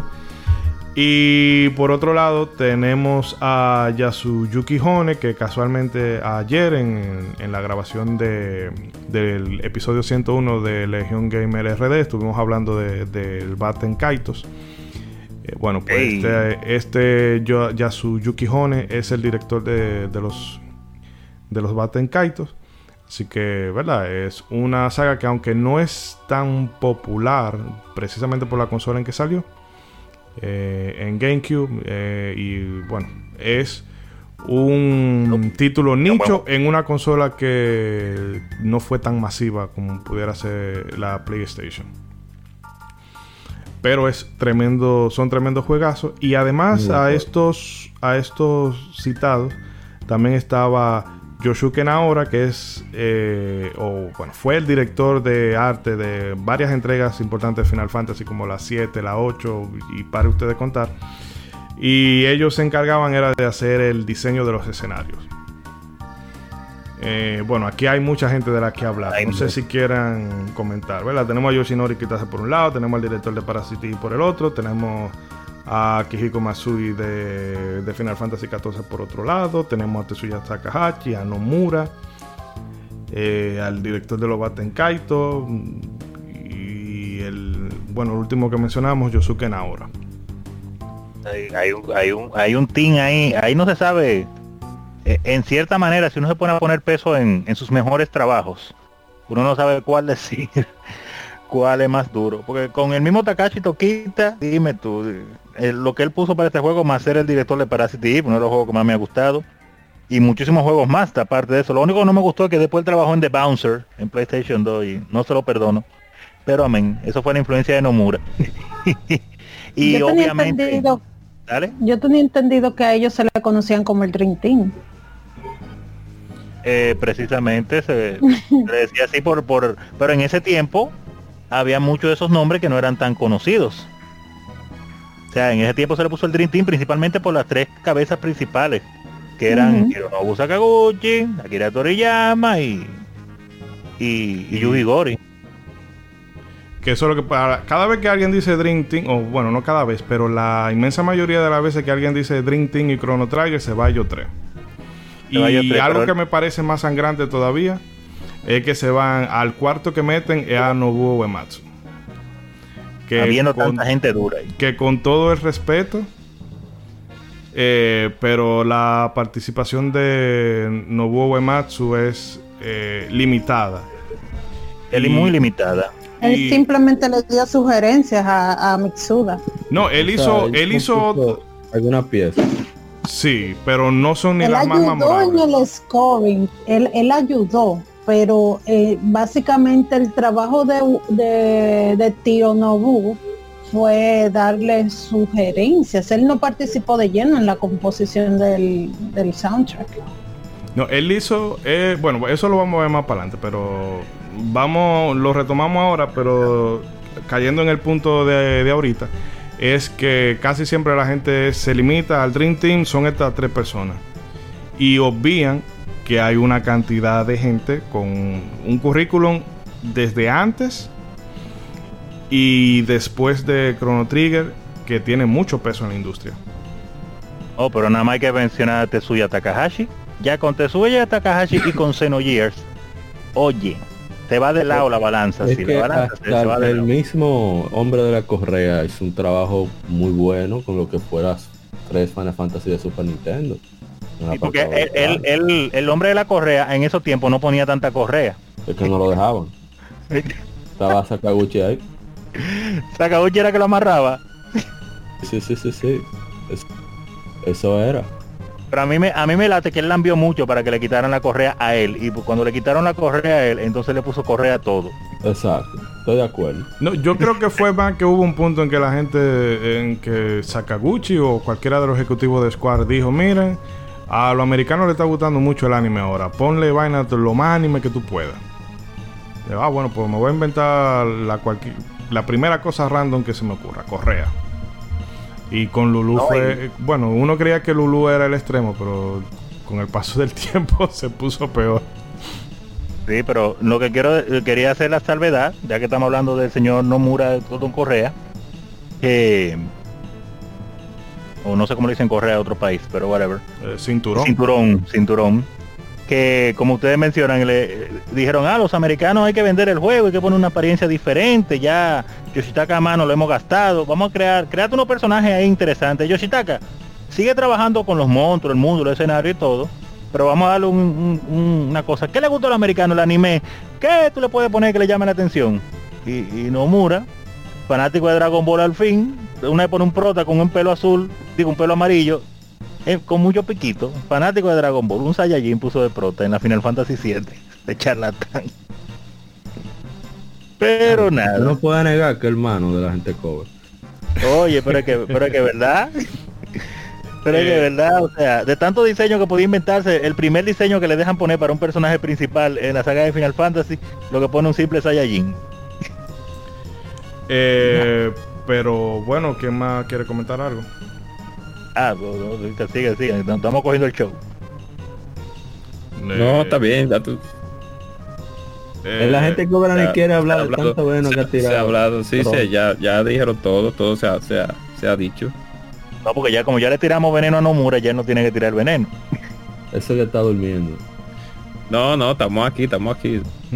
Un juego, un juego como Batten Kaitos tan alabado también, de parte de ese señor Yasuyuki Hone. Para la gente que no lo han podido jugar, cuando puedan, denle. Eh, Pues bueno, pero el caso es que había mucha gente detrás en ese Dream Team, no solamente las tres cabezas. eh, sí, ese es el, el- el tema que vemos. Eh, es, es todo el que tuvo, o bueno, casi todo el que tuvo ahí, porque no sé si habría algún programador vago, pero casi todo el que tuvo ahí eh, tenía talento. Y de lo mejor de lo mejor. siguiendo con otro apartado, eh, bueno, quizá el elemento más distintivo de Chrono Trigger, eh, sin duda su banda sonora, que estuvo a cargo de un joven Yasunori Mitsuda en esa época. Mitsuda había entrado a Square como programador de sonido eh, dos años antes de que se empezara a desarrollar este proyecto. Y bueno, el caso es que él estaba. mm, Parece que le pagaban dos pesos, era.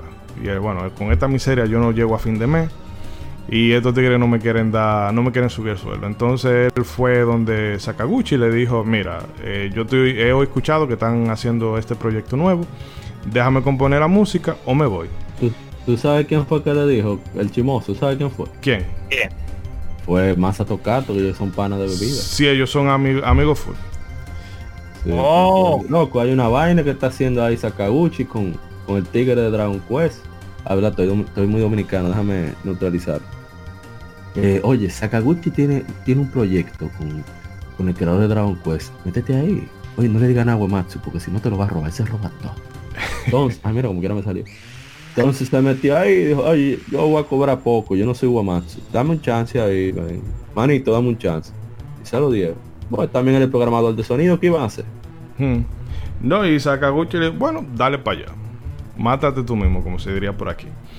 Y bueno, Mitsuda estaba tan entusiasmado con la oportunidad que se le había dado que el tema principal él lo compuso de una sentada. Se sentó, bla, bla, bla, bla, bla, y La lo hizo. semana. Ya tú puedes saber. Eh, obviamente, o sea, no es que lo. No terminó la versión final, pero la base ya la dejó. Pero, que era cosa. exacto, tú poder tener la idea principal rápido es más importante que terminar el tema. Sí, porque tú, Difícil que conseguir la inspiración. tú lo terminas y después tú dices, bueno, quizás le meto un poco de esto aquí, un poco de esto allá. Y. Ya, ya lo otro es técnica. Exacto. Entonces, bueno. Eh, lo hizo de una sola sentada. Y él también, ah, proactivamente, él tenía mucha música guardada antes de que eh, iniciara el proyecto. Que eso también, él la agarró, parece que fue la- al banco de data de lo que tenía ahí. Y bueno, cojo esta, esta sí le queda, esta sí le queda, esta no. Y metió varias de esas piezas que ya tenía compuestas previamente y las colocó en el juego. Eh, como bien comentaba APA, eh, Masato Kato se hizo muy amigo suyo durante el desarrollo y mucha de la inspiración provino de esas conversaciones que ellos sostenían. Y también los piques, porque Kato comenta que él solía siempre bajar al área de, de donde trabajaba Yasunori Misuda y a veces le decía, bueno, pero quizás si tú lo pudieras hacer así o así. Y Yasunori Misuda un día se, se encojonó y le dijo, bueno, pero si tú le vas a poner tanto pero a la vaina, a la tú. Entonces, Eh, eh, un, un paréntesis. Encojonarse. Dígase de molestarse tanto que llega hasta abajo. exacto, Enfurecerse. enojarse ah, de mala manera. Que llega hasta abajo. Eh, y desafortunadamente, eh, debido al estrés que le producía eh, esta carga laboral, y también que obviamente él se lo cogió muy, muy, muy a pecho, eh, sufrió varios reveses en su labor. Lo primero que le pasó fue que se le perdieron 40 tracks, o tra- 40 canciones que, en las que él ya había trabajado, por un fallo del disco duro. Qué dolor. Y después de eso sufrió de úlceras estomacales, por lo que tuvieron que hospitalizarlo. Y ahí fue cuando entonces Nobuo Uematsu entró, completó 10 temas. Y también esta señora Noriko Matsueda, que no tiene gran. No tiene gran cosa en, en su currículum. No la conocemos en gaming, exacto. Exacto.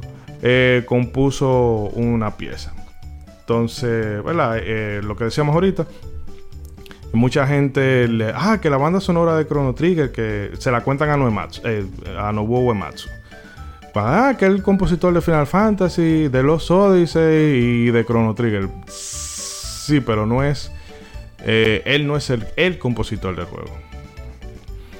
Eh, no sé qué cosas pudiéramos comentar de la música, que yo entiendo yo que aquí que- se puede decir. Sí, eh, que- yo lo que iba a decir era que para que la gente tenga una idea, o sea, personas que quizás no están tan metidas en música.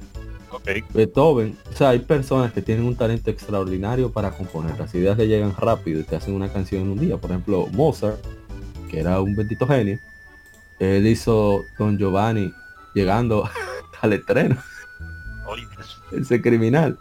Pero hay gente como Beethoven que tienen que trabajar duro, o sea, duraba días, incluso con, con una vacinilla o vacinica, como le llaman en otros países, al lado, porque no se paraba del piano hasta que no encontraba la idea.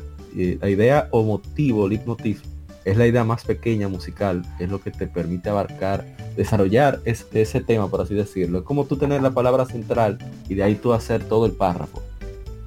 Más o menos para, para hacer una equivalencia. Por ejemplo, ta ta ta tan, ta ta ta tan, ta ta ta ta ta ta ta. Eh, eh, La idea principal es ta ta ta tan.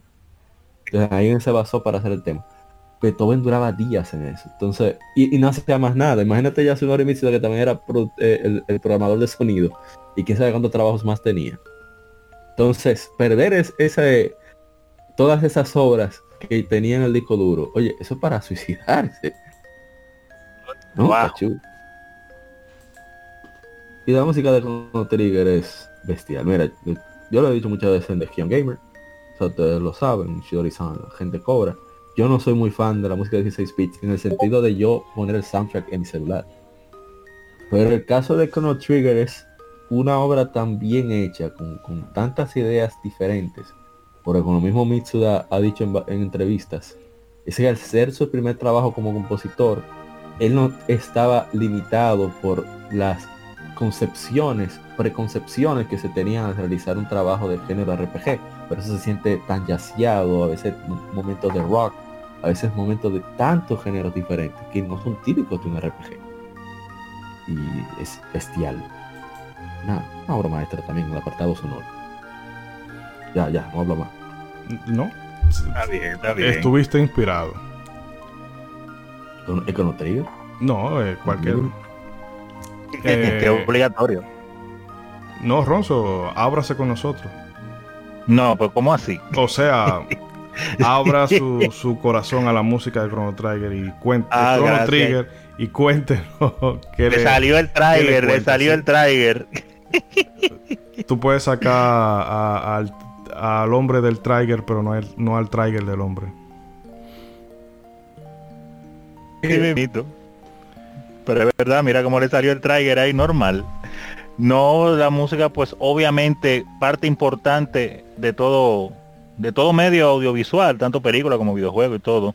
Mucha gente la menosprecia la música en los juegos, pero yo digo, y, y no sin afán de ofender a nadie, que la gente que menosprecia la música y los efectos de sonido de un juego,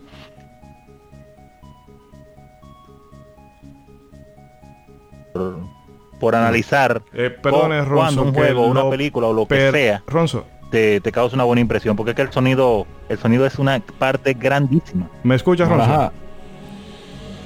Sí, sí. Ah, lo perdí un momentito. Vuelvo y retomo Diga, la idea. Como 10 segundos lo perdimos. Oh, oh, ah, pues está bien, está bien. Estaba No, no, no. Usted estaba acabando a la gente que no le pone Sí. caso a la música. Ajá. Sí, sí, eso, eso iba a decir.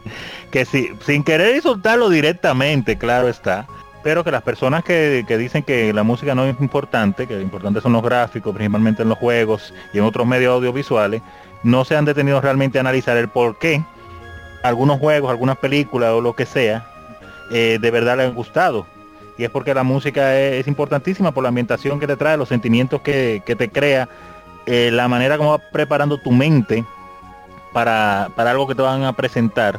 Entonces, eh, claro está, la música de Chrono Trigger, desde ese primer momento cuando, cuando tú comienzas la partida, que no hay música que te ponen el sonido de los de, la, de las gaviotas volando, que van gritando para ponerte el, el- el pueblo inicial donde, donde vive Crono.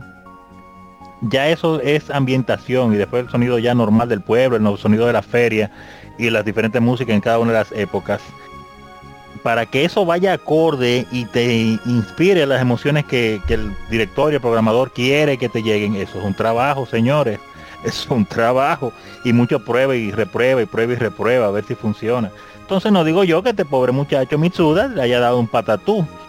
Porque primero le estaba pidiendo trabajo y le dieron, ah, tú quieres un trabajo importante, cógelo. Coge ahí. Pero le sacaron el jugo a Mitsuda se enfermó, le dio, le dio un patatú. Quiso hacer tanto que le dio un patatú, pero igual hizo un excelente trabajo. Magistral, la verdad. Magistral. Un, Definitivamente. un- un apartado breve. A Mitsuda le pasó como la primera vez que yo le pedí a mi mamá que me comprara una sopa Campbell. Porque daban anuncios, y valga la cuña, me tienen que pasar mi chequecito. Eh, No que sea de que, "Mm, ricas. No, y pasaban ese anuncio y yo, madre, cómprame una sopa Campbell, cómprame una sopa. Y yo la, la jodí tanto que ella me la compró. Y cuando yo la probé, no me gustó para nada. Y ustedes saben que yo me tuve que comer esa sopa entera, ¿verdad? Porque ella, usted, se va, usted se va a comer la sopa. Y parece que así le dijo, "Ah, ¿tú quieres trabajo? Coge trabajo ahora. Coge, coge ahí. Eh, Yuna, a ti que te gusta mucho la música, cuéntanos. Eh, yo tengo tanto para decir que no sé qué decir. bueno, mira, eh, junto con Final Fantasy X, yo conocí Chrono Trigger fue muy tarde, la verdad. Entonces, Nunca es tarde. yo, o sea, fue a eso- en eso de los 2000 que yo vine a saber lo que era Chrono Trigger, 2002 por ahí. Y lo recuerdo, no, 2003 y lo recuerdo porque ahí se estaba acabando el gobierno de Hipólito Mejía. por Ay, eso Dios, me acuerdo. Un minuto, un minuto de silencio, por favor. Eh, flashback de mí- Vietnam. A mí la canción que más me gustaba era la de la de la catedral, eh, Manoria Cathedral, algo así era. Bueno, yo solamente conozco la de la catedral, que es el primer eh, boss fight que uno llega a tener cuando uno va a, rescatar a la princesa. Y yo recuerdo que después, cuando yo tenía uno de esos celulares que grababan eh, nota de voz, antes de los smartphones y eso, yo tenía esa canción en un bucle que mi, el celular era de mi papá y terminaron borrándome la pobre canción. Entonces, y yo lo recuerdo porque esa fue como quien dice la primera pelea que yo pude completar sola, sin, sin tener que hacer. O sea, para mí fue un logro porque en primer lugar no sabía inglés, Ah, y yo entré fue a, como es, a ciegas en el juego. Con un diccionario de inglés de eso, español. Y, y la forma en cómo la música la, la proyectaba Mitsuda en sus composiciones era una cosa que envolvía y en mi opinión para mí muchísimo más que la música de, de Legend of Zelda de, de Nintendo 64 que era donde yo estaba al mismo tiempo jugando cuando me aburría de una yo iba a la otra pero junto con el de junto con las pocas composiciones de Nobuo Uematsu que para mí fueron más sugerencias no fueron composiciones. Yo se lo acredito completamente a Mitsuda eh, todo el soundtrack. O sea si Nobuo Uematsu compuso canciones ahí yo no sé yo no digo que yo soy de la que dicen que no es de él. Yo no sé cuáles son en sí las canciones que él dio partícipe en lo que este señor estuvo en, en el hospital. Sin embargo, esa y también la del Omen, donde en el Seal Palace, yo creo que era. Esa para mí son una de las canciones que yo te la puedo poner en un bucle en Spotify y intento no no no escucharlas tanto porque si no las quemo. Hmm. Saca un Y mi. la de... Ay, muchacho. Y las de Speico también. Specchio. Ay, ¿por qué yo le decía Speico? Dios mío. La, la musiquita esa entretenida que parecía que era más para niños. Yo no sé si ustedes recuerdan que cuando ustedes van al fin del tiempo, hay una habitación de entrenamiento donde te dan, donde le ponen los elementos a cada uno de los personajes. Entonces, esa musiquita que sonaba ahí me gustaba mucho. Y yo no sé si ustedes recuerdan que cuando ustedes pausan el juego, la música podía seguir. Entonces, yo a veces la pausaba y la dejaba ahí sonando. Eh, o sea, antes de que toda esa, antes de que uno tuviera esos medios para uno poder descargarse las canciones, o antes de que yo, en especial, porque ustedes son los mayores, ustedes sabrán. oh. Yo, No porque soy una niña, entonces la única Mm. forma que yo tenía de tener Mm. acceso a esa canción era pausando el juego y, y dejándola ahí sonar. Saca la que le está diciendo viejo a uno. Sí, bueno, fuera del aire. Plap, mutea ahí mismo. Eh, Ustedes no se atreverían. ¿Dónde? Yo no he dicho ninguna mentira. Yo soy una persona plap, muy Mire, déjame ah, banear del servidor. Eh, Allá. Eh, Y por último, Ah, bueno, perdón, Ah. perdón. No, no termina la idea. No que a los oyentes, si tienen Spotify, que deben de tener, of course, porque la mayoría de seguro nos escuchan de por ahí. eh, hay unas composiciones que a lo mejor ya las han escuchado y a los que no, yo les invito, que es el del London Philharmonic Orchestra. Creo que fueron ellos que hicieron un arrangement de Chrono Cross con Chrono Trigger y de verdad son eh, la dura como 15 o 14 minutos. Pero Dios mío que valen la pena. Yo se los recomiendo. Es de verdad una combinación increíble. Se puede poner en el en el chat del, de aquí de Discord. Sí, no, tú lo puedes enviar, no hay problema. ah bueno pues, agrega, claro. Y, sí porque de verdad lo vale. Y Cobra, ¿qué nos puede decir de la música? Si Eh, mm, excelente No, música. cierto. Sí, claro, excelente música. Nada más que decir. normal. ¿Quién eres? Ah, ya sé qué fue lo que pasó ya, Ishidori-san. ¿Qué Es pasó? que como, como él pudo hablar libremente en el episodio número 101 de Legion Gamer, ya está gastado, ¿no? No puede hablar aquí. Tum, tum, tum. Le sacaron todo el jugo Bueno, no, no se le sacó nada. Eh, en fin. ¿cómo así? pero de Eh, de- ay, cámbiame esa página. Ay, cámbiame esa página. Ay, cámbiame Ay, esa página. cámbiame esa página. Eh, Chrono Trigger fue. Es más, Chrono Trigger y muéranse los haters.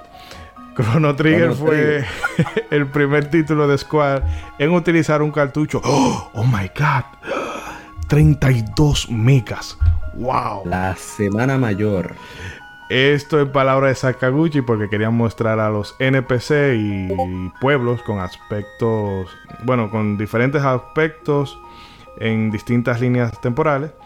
Y de hecho, eh, la gran cantidad, la gran mayoría del espacio se utilizó para visuales y música. Yo creo que como 8 megas. Y el castillo de Magus solo se come una cantidad de mega brutal. O sea, eh, la entrada en el castillo de Magus. Eso solo también se, comió como 4 megas de espacio. Eh, no, y, la, y el boss battle de Magus también, o sea, esa canción, esa canción es demasiado.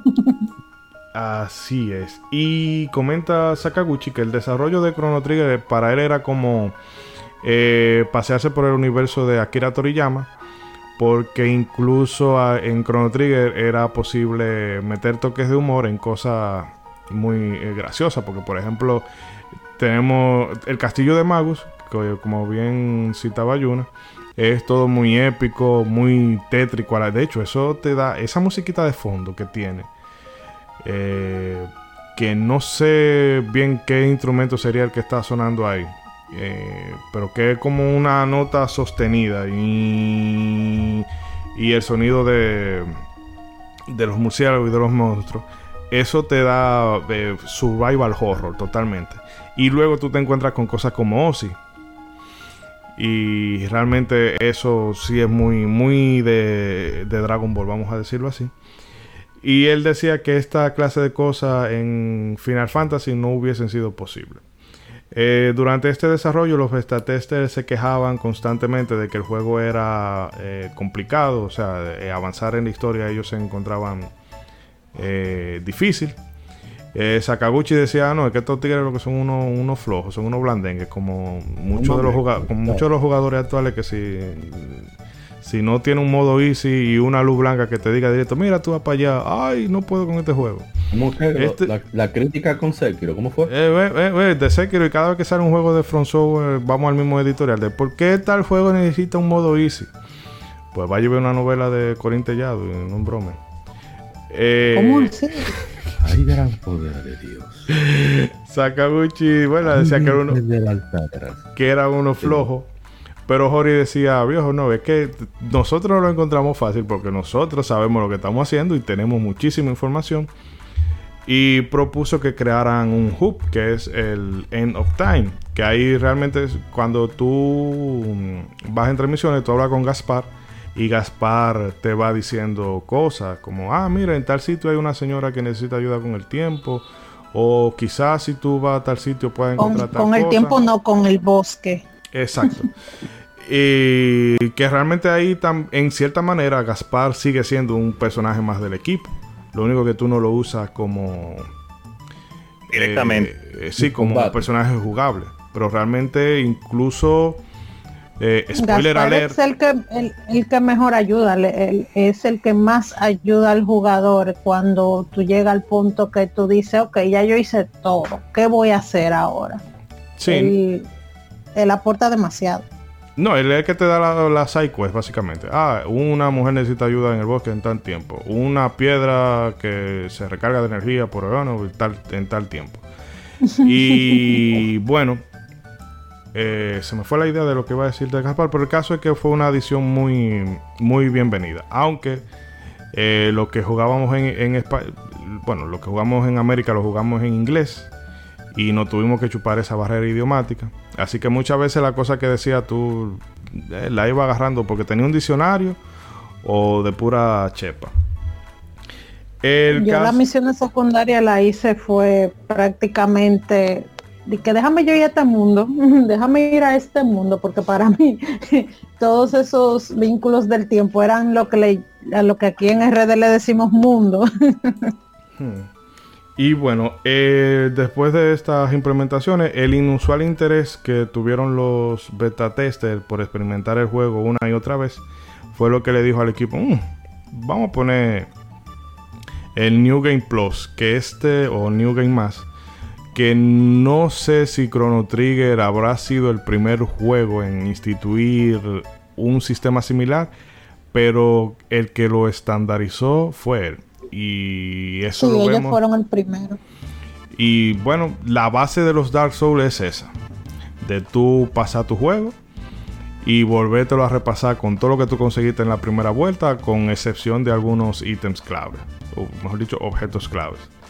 Eh, bueno, a una nota al margen que Sakaguchi decía que él y Yuji Ori no es que llegaran a discutir, bueno, quizás tal vez está siendo muy pola y se la iban prácticamente a la trompa, pero como eso no puede salir. No, que seguro hablaban borrachos, sabes que borracho.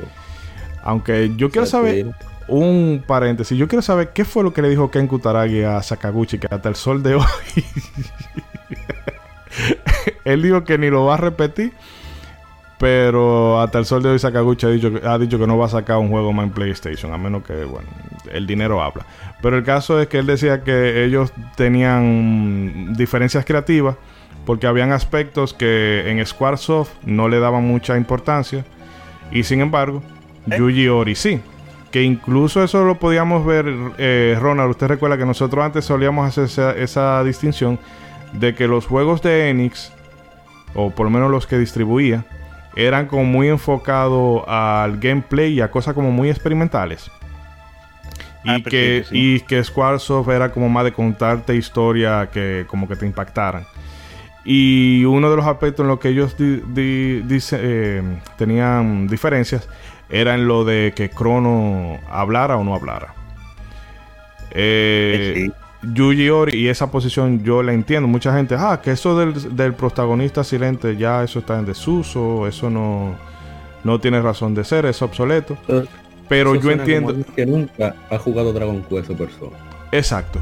Él decía que eh, lo idóneo es que el protagonista no hable porque en el momento en el que el protagonista puede decir algo que, eh, con el que el, el con el que el jugador no esté de acuerdo, ya ahí tú como que se rompe esa, vamos a decir, esa, esa armonía que hay. Entre, exacto.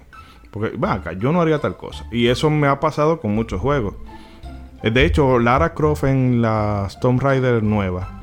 A mí me parece un personaje insoportable, una mujer que se vive quejando. Yo me voy de este Y, y no digo, no digo que porque sea mujer, obviamente, pero es muy llorona. Y también me da risa porque, ay, maté sin querer a este pobre hombre. Ay, eh, la culpa de que maté a un hombre. Y después va y se mete un campamento y se lambe como a 15 rusos con un piolé a sangre fría. Entonces, no me joda Lara. Y eso hacía como que yo no la. Yo eh, no te aguanto, pero el juego está muy chulo. Y bueno, creo que he hablado mucha ¿por qué tú no haces énfasis en el Tomb Raider de, de, de la vieja? La Lara que vivía en su mansión tranquila y le entraba tiro a los tigres y, y los dinosaurios. Me parecía del sim, esa Lara. La mujer que tenía la teta de, los senos de, de, triangulito. ya lo Piramidales. me acuerdo una... Eh, piramidales, rectangulares, yo no sé. Me acuerda una amiguita de... Eh, ok, ok. Déjalo ahí. Eh, vamos a seguir con hablando de los personajes que nos hablan. No, mira, yo voy totalmente de acuerdo con ese asunto de, de que pueden haber personajes que no hablen y esa idea de que uno se identifique más con el personaje como si uno fuera el que estuviera viviendo la historia directamente, como que ese soy yo, funciona definitivamente más cuando el personaje no tiene diálogo.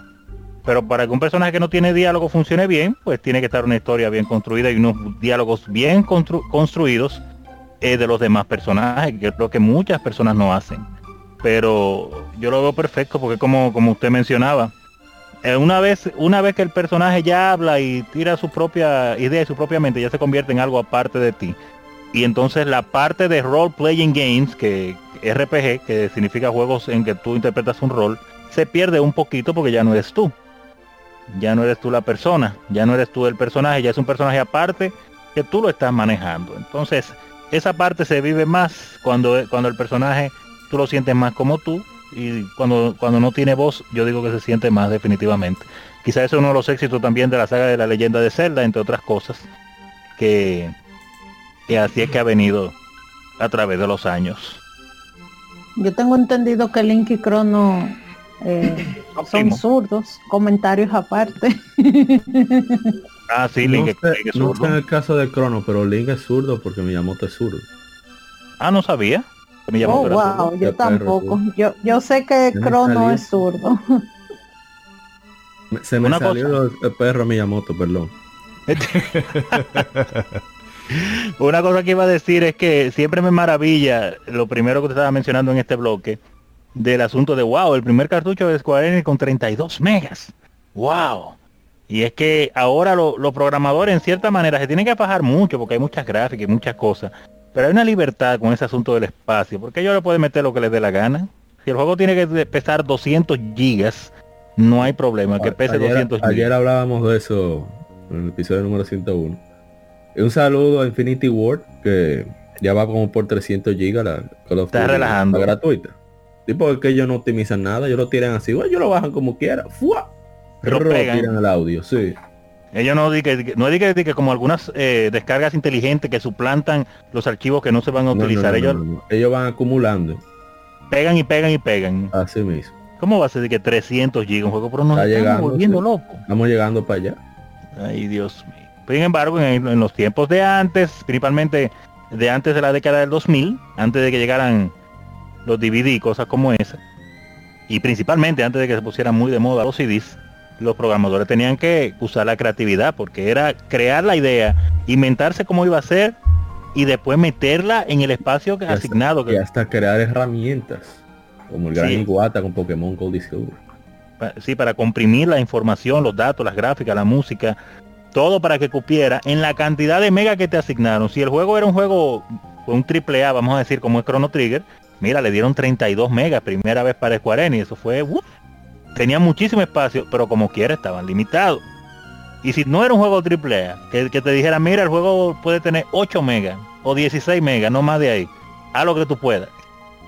Aunque tu trabajo fuera maravilloso, si al final de- de todo lo que tú hiciste se llevaba más de esa cantidad, pues tú te veías obligado a recortar el juego. Y estoy seguro que hay muchos juegos que no fueron mejores por las limitantes. Por las limitantes de alguien que no quería ponerle un chima de dinero porque salía carísimo.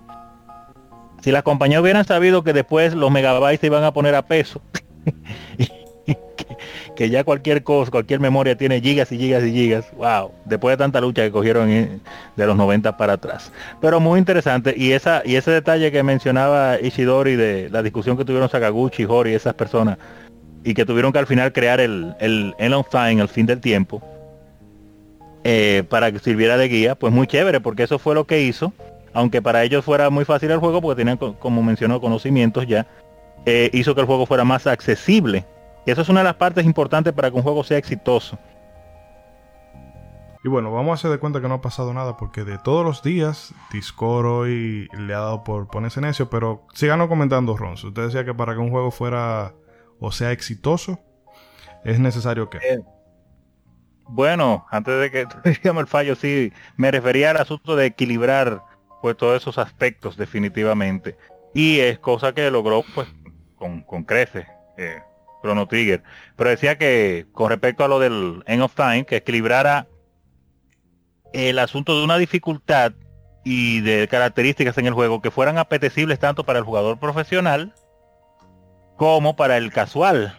Y eso es lo que tiene Chrono Trigger, que es accesible tanto para un jugador veterano de RPGs, se siente bien, se siente que hay detalles técnicos que le llaman la atención, como un jugador casual o novato, primera vez que le ponga la mano a ese juego, lo encuentra accesible y lo entiende. Entonces, eso fue una, una de las mejores cosas que tiene ese juego, que lo puede jugar casi todo el mundo, sea fanático o no fanático de las RPGs.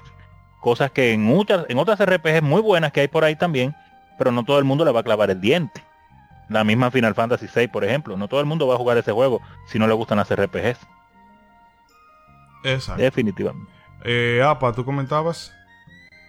No, precisamente tiene mucha razón. Que hay muchos juegos que algunos gamers abandonan precisamente por el hecho de que no tienen idea de, cómo llegar al objetivo o ni siquiera dónde hay algún obstáculo que resolver. Entonces, tener esa pequeña guía, no una ayuda en combate, que sí la hay en Chrono Trigger, si se conoce, si se domina el idioma, pero sí que te, por lo menos, te lleve a donde vas a enfrentarte al obstáculo para que no te quedes estático en un lugar. No obstante, hay gente que le gusta que estar eh, perdido en el limbo y que tenga que ingeniárselas para avanzar en el juego. O sea, est- están las dos cosas.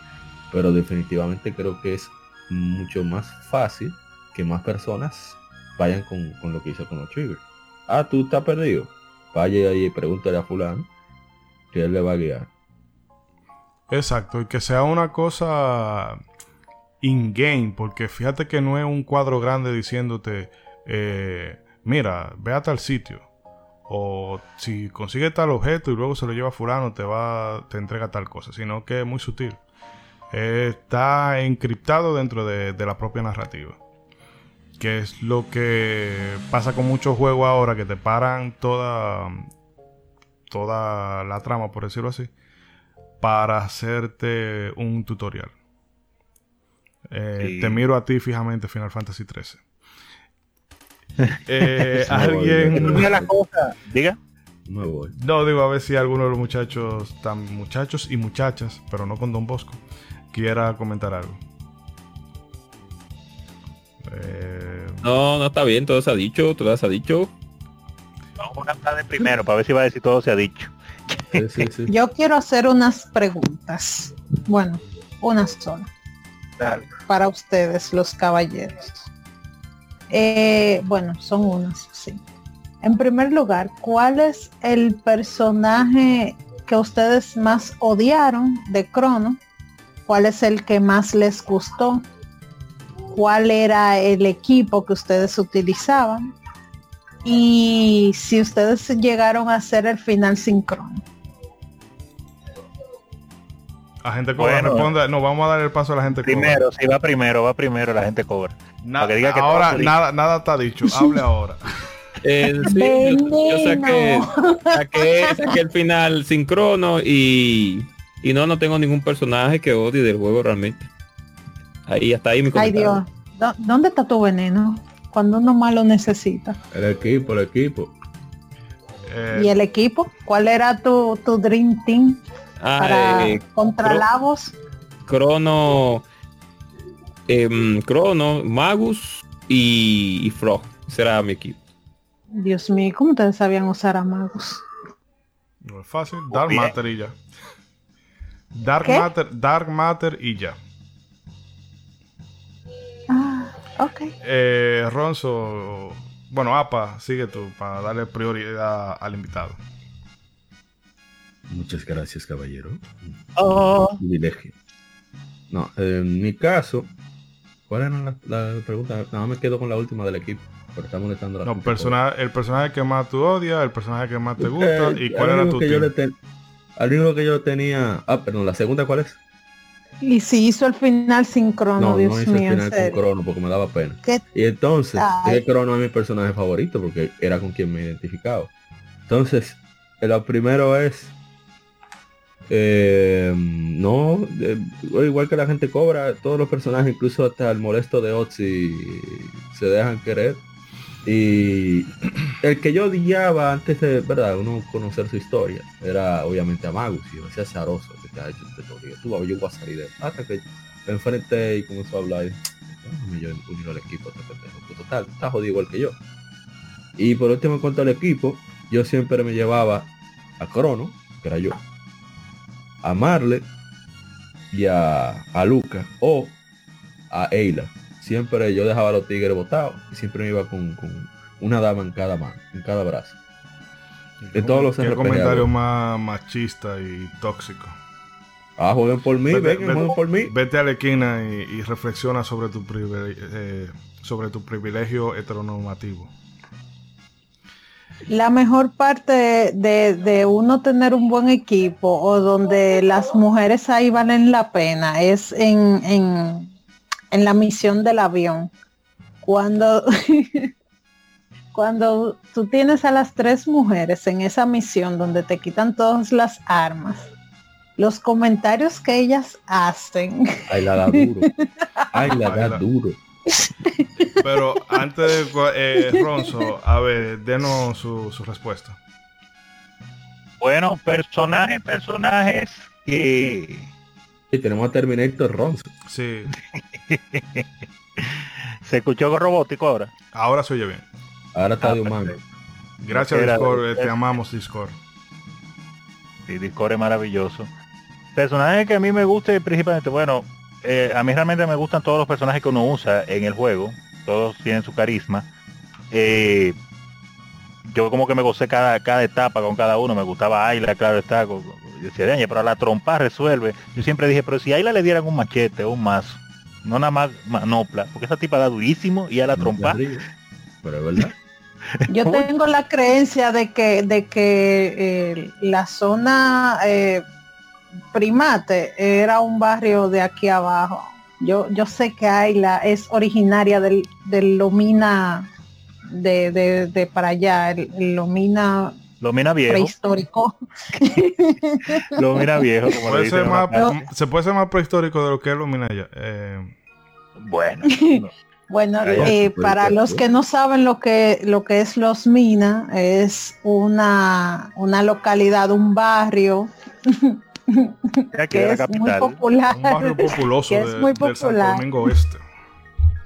Muy popular, muy Oeste. populoso, muy famoso. No, ¿Oeste de- o este? Este, este. Ah, yo escuché. Pero, eh, Ronzo, Pues sí, sí, sí, para terminar la idea y no extenderme demasiado, eh, yo eh, pues, fui disfrutando cada uno de los personajes a sinceridad, yo me lo disfruté todos en cada una de sus etapas, me encanta Robo, eh, Luca, claro, está con Silveto, Ayla, con, siempre me pregunté si le dieran un machete, aunque sea antes del final del juego, un bate, eh, Frog al principio no me caía bien la, el sprite del, del personaje, el físico, debo decirlo, no me caía bien, pero la historia de Frog entonces a mí que me ganó, que entonces después me gustaba muchísimo, y la forma como él tiraba los slash en el juego y los ataques de él, me, me ganaron a lo, a, la- a lo que no me gustaba del sprite de él. sí, pero esa eh, pose de victoria, no, eso no va con el personaje. Para O nada sea, va, pero el, tipo, eso va- el tipo es súper serio y eh, eh, vosotros necesitáis ayuda, una cosa por el estilo en, en inglés, eh, bien de high class. like Y entonces, y entonces cuando gana con esta pose así todo, de- de- yo eso me rompía un poco el personaje. Efectivamente, y a mí me pasó lo mismo, pero debemos recordar que este es un juego, como mencionábamos hace un rato, está involucrado Toriyama y le quisieron dar ese toque de que nada fuera pues ultra 100% serio. Y ahí fue cuando ellos rompieron la pared de, de- Frog, del sapo, en, en su personalidad, ya que no lo podían hacer- en la historia, pues lo hicieron en la pose de victoria, todo charlatán. Eh, en cuanto a personajes que me, me desagradó de ese juego, hay dos personajes principales, obviamente, eh, eh, uno que, que, que, que como que me caía mal de verlo y obviamente es uno de los antagonistas de la historia, es este tigre Dalton que estaba en el reino de Seal. Que ese personaje pues lo hicieron bien porque a mí me cayó mal como, como estaba Ay, supuesto Dios caerle a la mío, él gente. es tan annoying. Oh, Annoying, esa es la palabra. Ay, Era molesto, Dios mío. A mí Dalton me cayó muy mal. Pero finalmente eh, yo como me, me viví la historia bien profunda de- del juego, pues claro, Lavos al final, cuando, cuando llega la parte final, que lo veo ya finalmente cara a cara, a mí me causó una impresión tan grande, toda la, la imaginación, esa, esa escena de Lavos al final cuando te lo ponen ya, que se ve el cuerpo hum- humanoide de Lavos con las dos cosas flotando a los lados, creo que es la última fase ya de él. Que en, realidad él es una de las cositas que están flotando, no la forma Exacto, que está engañando a uno, claro, spoiler alert, eh, eh, está enga- engañan a uno con eso. Pero eh, esa imagen cuando yo la vi la primera vez y lo que significaba, lo que estaba sucediendo y, y lo cruel que yo, para mí en mi, en mi mentalidad, yo me lo encontré como tan cruel, como por este tigre está acabando con todo porque sí, está comiéndose todo y no se detiene y como se ve caminando a través de todas las eras, eso me causó un fuerte impacto. y Yo una Wow, mala fe. sí. Me cogí una mala fe a la voz, más que a Dalton. Dalton porque me molestaba, pero la voz por simplemente digo, pero ¿por qué tú eres tan malo y tan desgraciado? Acabando con todo aquí y para después irte y La- seguir acabando por otro lado. La voz llegó eh, y empezó a chupar por ahí. Ya lo Eh, sabes. bueno. Y después se iba y acaba, acabar con todo y ya, y nos fuimos todos a pique. Ah, y acabé Político. claro, con todos los finales, con ayuda de algunos de que me dijeran qué tenía que hacer. Pero después que yo lo acabé la primera vez y vi que apareció que decía Neo Game Plus, yo empecé a acabar el juego. Yo agarraba, un- siempre con mi orgullo de, de querer acabar los juegos sin preguntarle a nadie, sin usar guías. Y yo cada vez que hacía cualquier acción en el Neo Game Plus, yo iba, me devolvía, iba y, y mataba a Lavos, a ver si pasaba algo diferente en el final. iba avanzando chinga chinga el juego. Esa segunda fina, la segunda vez que lo terminé fue bien lenta por eso, porque todo lo que yo hacía, yo avanzaba un ching y volví y, y, y lo acababa, a ver si había un final diferente. wow. Es ese juego. Y, Así que para responder tu pregunta, pues sí, sí, le di durísimo y eso eran mis personajes. y bueno, yo realmente mi... El personaje que yo más detesto es a Dalton, definitivamente. Y mira que Seal es, eh, bueno, como el personaje de la película que llama la madre. Eh, Ay, esa señora, Eh, Dios una mío, hija de la esa gran puta- señora necesitaba un escarmiento. Ella lo que necesitaba, él- mira, fue después que ella quedó viuda. Ella lo que tenía que buscar era un tigre que la empotrara como es. Si esa mujer hubiese tenido un macho que la atienda, Un Sanky Panky. si se hubiese ido uno de esos de, de los terrestres lo que estaba en la ahí tierra, abajo, ¿sabes? si le daba lo que esa mujer necesitaba y no se hubiese estado, eh, eh, no se hubiese puesto a inventar disparate. Eh, sala todavía con su mago. Óyeme. Eh, mi personaje favorito, Luca. Yo de que mataban a Crono, spoiler. Eh, Luca era en el medio de una vez. y si yo revivía a Crono, eh, sí, Crono, tú vas de lado, del medio de Luca. Y mi team de preferencia, Luca, Ayla y Crono. Pero realmente me daba igual. Yo me- a veces a mí me daba pesar. Yo dejaba uno en el, en el final del tiempo. Porque tú decías, "Tiañe, me da pena dejarte aquí, pero es que no puedo llevar cuatro. Y mm, de hecho, el final que a mí más me gusta es cuando Crono está muerto. Porque la escena que se ve al final, cuando él, la sombra se. o la silueta se ve avanzando, que va caminando hacia donde Marley. Esa me gusta más, como que eh, no es agridulce, pero es como un poco melancólico. Y Ay, bueno, en el caso tuyo te, te devuelvo la pregunta. ¿Qué fue lo que yo pregunté? Oh, Dios mío. Personaje, personaje Eh, favorito, personaje no, más sí. odiado, equipo y el final. Ey, yo no mi favorito. Crono, mi favorito. Continúa. Ujú. ¿Quién fue que dijo que Crono es su favorito? Ah, pues, Yo, porque soy yo. El que usa la katana siempre es mi favorito. Mm. Ew. ¿Y bueno, qué es esto? En mi, en mi caso, eh, mi personaje favorito es Ayla, porque ella no le aguanta nada a nadie desde el inicio de una vez. eh, ella es lo que se le llama una mujer empoderada que no, ha- no hace, no necesita hombre en su vida, pero voy, tiene, no, pero él tiene que tener hombres para fines Es de reproducción. aquí. Es una Esa mujer es toda una mujer alfa. Una cougar es- Sí, y, y- y no olvidemos la booby physics. Ah, bueno, ya Boinky, eso es boinky, fanservice boinky. para ustedes. Bueno, pero No, ella, ella es lo que aquí en República lo dicen. Esa mujer está buena. Lo que está bueno no forza. ella mírala hubiese, ella hubiese, en los tiempos modernos, ella hubiese Ella sido presentadora. Johansson de la prehistoria. Ella hubiese sido presentadora de Telemicro. Claro que no, porque ella no es bruta. Mm. Bueno, ella habla Y, uga y uga. tú me excusas. Pero ella, pero fíjate cómo ella fue al, al- a la guarida de todos esos tairanos y eso. Ella, ella misma enfrentó todo. Esa mujer, ella, yo, eh, yo creo que ustedes saben, ella es descendiente directa de, de eh, descendiente, no, perdón, Eh, Marley es ah, descendiente directa de ella. Exacto. Ajá, ella es ancestra de Marley, lo cual la hace muchísimo más superior y Marley es tan...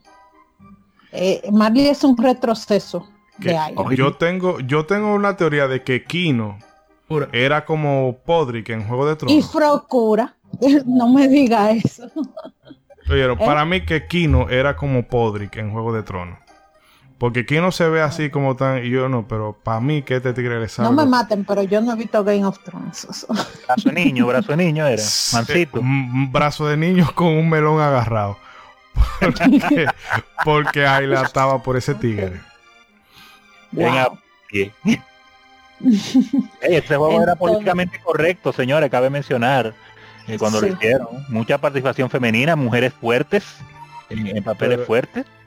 Claro. Y Recalcando otra vez esa escena en donde Dalton te secuestra en el avión, yo prácticamente yo ponía que Ayla hiciera todo el trabajo sucio, porque la primera vez que me tocó llegar ahí, yo estaba subiendo de nivel a Ayla y a Marley. Entonces ocurre todo este, este corre-corre y yo termino con estas tres mujeres aquí. Y yo dije, bueno, pero yo no tengo armas, ¿qué voy a hacer? Y yo veo que Marley y Lucas retroceden y me aparecen los stats de Ayla y yo dije, oh, ok. Entonces yo parece entonces yo tenía Ayla bien bonita de level, porque yo cuando supe que en los RPGs tú tenías que subir mucho de nivel, yo lo descubrí fue buscando la forma de hacer dinero para comprar. Hmm. Entonces, avaricia no, que me mataba mucho que hago. Yo necesitaba esas pociones.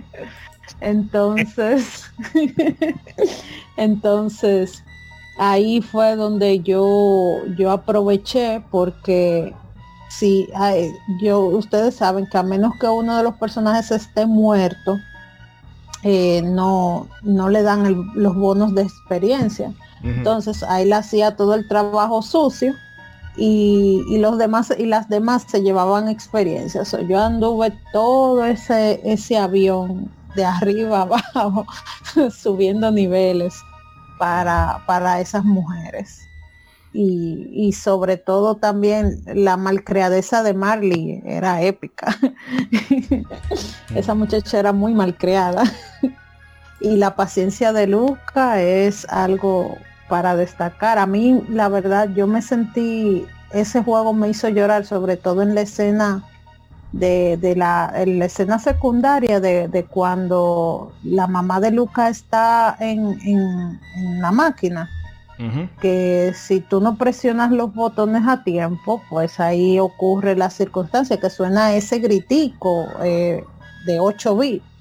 Entonces fue, fue muy triste pero pero después yo, como era en emulador, yo le di para atrás y yo dije, ok, vamos a salvarla. no la voy a dejar así, yo no puedo. Devuélveme tu carnet de jugadora. ¿Qué? No. Pero bueno, ¿Tú le igual a decir eso a una muchacha de nueve años, no. El personaje que yo más odiaba, eh, yo tengo un debate entre Flia que yo no sé si era hombre o mujer, porque que nunca se sabe, pero yo no, yo no entendí eso. Ah, porque ahora tú eres una TERF. Ay, Dios mío, verdad. Bueno, yo estoy hablando del juego porque ahí se hacen referencia. Eh, Hasta cancelen ayuna. Te van a funar. El asunto, el asunto es que entre Dalton y, y Ozzy, Ahora, lo que más me gustó de Dalton es que hay una escena, o sea, esa misión del avión fue una de las que yo más disfruté y perdón que hagan tanto eso. Pero hay una escena en donde Dalton, no sé qué ocurre, pero él, él, cuando, la, cuando tú te vas a enfrentar donde él, él en un momento dado dice de que stop the music, paren todo. es verdad, es verdad. Él rompe la cuarta pared. Sí, exactamente. Entonces esa escena yo la entendí porque yo sabía que esto era detengan y music sabía que era música. yo ahí mismo formulé la oración y yo dije, oh, pero ¿cómo así que paren la música? Y entonces el juego para la música. y, eso, eso. no, estos son los elementos que hacen del juego tan, tan único. Pero para mí me encanta el, juicio. El juicio es de mi parte favorita. yo, no hice absolutamente nada de lo que me acusaron. O sea, ni me comí el pollo en como quiera fui culpable. Y yo muerto de la risa. Y yo, te parece, parece justicia dominicana. Parece justicia dominicana. Y bueno. Dice tercermundista. Sí, sí, sí, Y el final, para ir terminando ya con que me queda una cosita aquí en el bueno, el final sincrono, eh, sí, eh, ese final me dio mucha cosita porque yo no, no sabía lo del muñeco, yo no sabía la forma de, cómo revivirlo. Fue uno, el primer final que yo conseguí fue el de cuando la voz te mata, que, que me barrió como me hizo Kefka en las seis cuando sale el eh, But the words refuse to change, esa escena yo me quedé como que, ¿qué? ¿Cómo así? Que yo hice mal. Todo. Y, y la escena de, y la escena sincrono, porque yo no sabía cómo revivir. y mi equipo favorito eh, ya después es el de Crono, Frog y Ayla, o sea. Pero bueno, acá tú dijiste que APA. Puro. Tú acabaste APA porque dijo que le gustaba eh, el personaje que usa katana. ¿Verdad? Bueno, pero ¿qué tiene de malo que yo lo use a Crono? Yo no lo uso porque quiero. Tú, yo lo, yo lo estoy... Pero que tú acabaste Sí, con pero APA. yo- porque... Sí, pero yo usaba Crono porque en mi entender él era el protagonista y había que usarlo. Ese era mi, mi Cañajo, entender. ay, cañajo. So- Ajá, sí, la, la ley del embudo. Pero bueno, vamos a... No mentira. vamos a ya terminar esta partecita aquí. Que bueno, después de todo lo que hemos expuesto, Chrono Trigger vio la luz en el mercado japonés el 11 de marzo de 1995. El lanzamiento en América llegó seis meses exactos después, el 11 de agosto del mismo año. Como mencionábamos hace un momento, la localización estuvo a cargo de Ted Woosley, eh, a quien Sakaguchi le dio un plazo de mes y medio para que hiciera la traducción. Eh, Woosley, a pesar de, de que ¿verdad? tuvo que trabajar forzado, eh, aún así él lo considera. le pagaron horas extras. Y hay que ver. Y aún así él considera que Chrono Trigger es el mejor juego, en- no solamente el mejor juego en el que ha trabajado, sino el mejor juego que ha jugado. Eh, como Para que tú veas. Ustedes, amigos oyentes, habrán podido notar, es mucho lo que se ha hablado de Chrono Trigger y nos hemos quedado simple y llanamente en la parte de eh, del desarrollo y de los involucrados. Así que nosotros vamos a terminarlo aquí.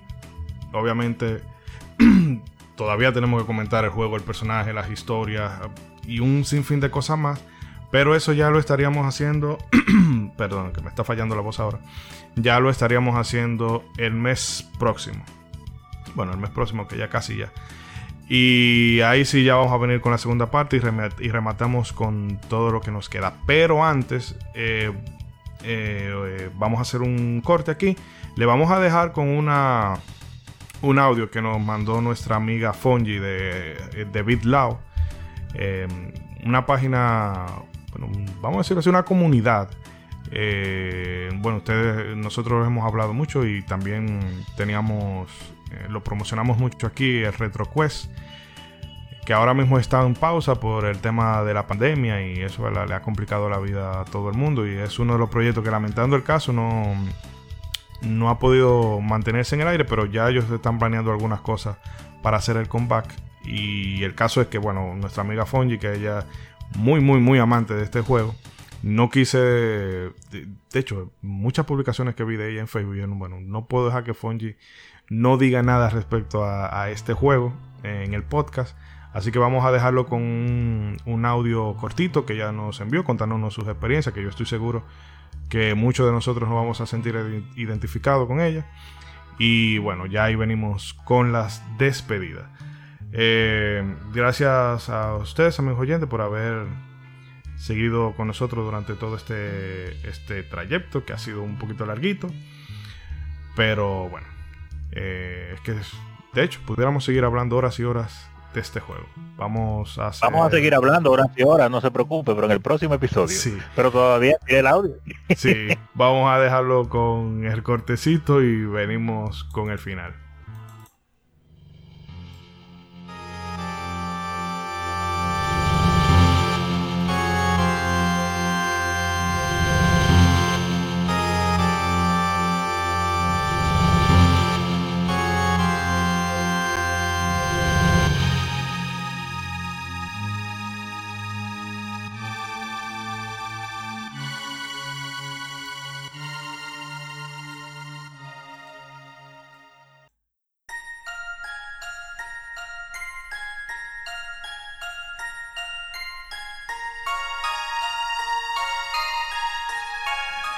Gente de modo 7, soy Fonji de Billow y antes que nada quería saludarlos y felicitarlos por el cumple y también desearles que sigan leveleando muchísimos años más.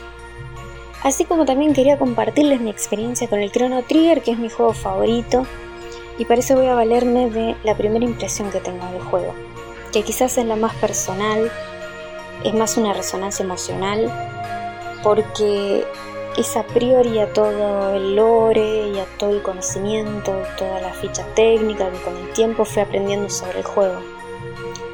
El primer recuerdo que tengo es una tarde que faltó a la escuela porque estaba enferma.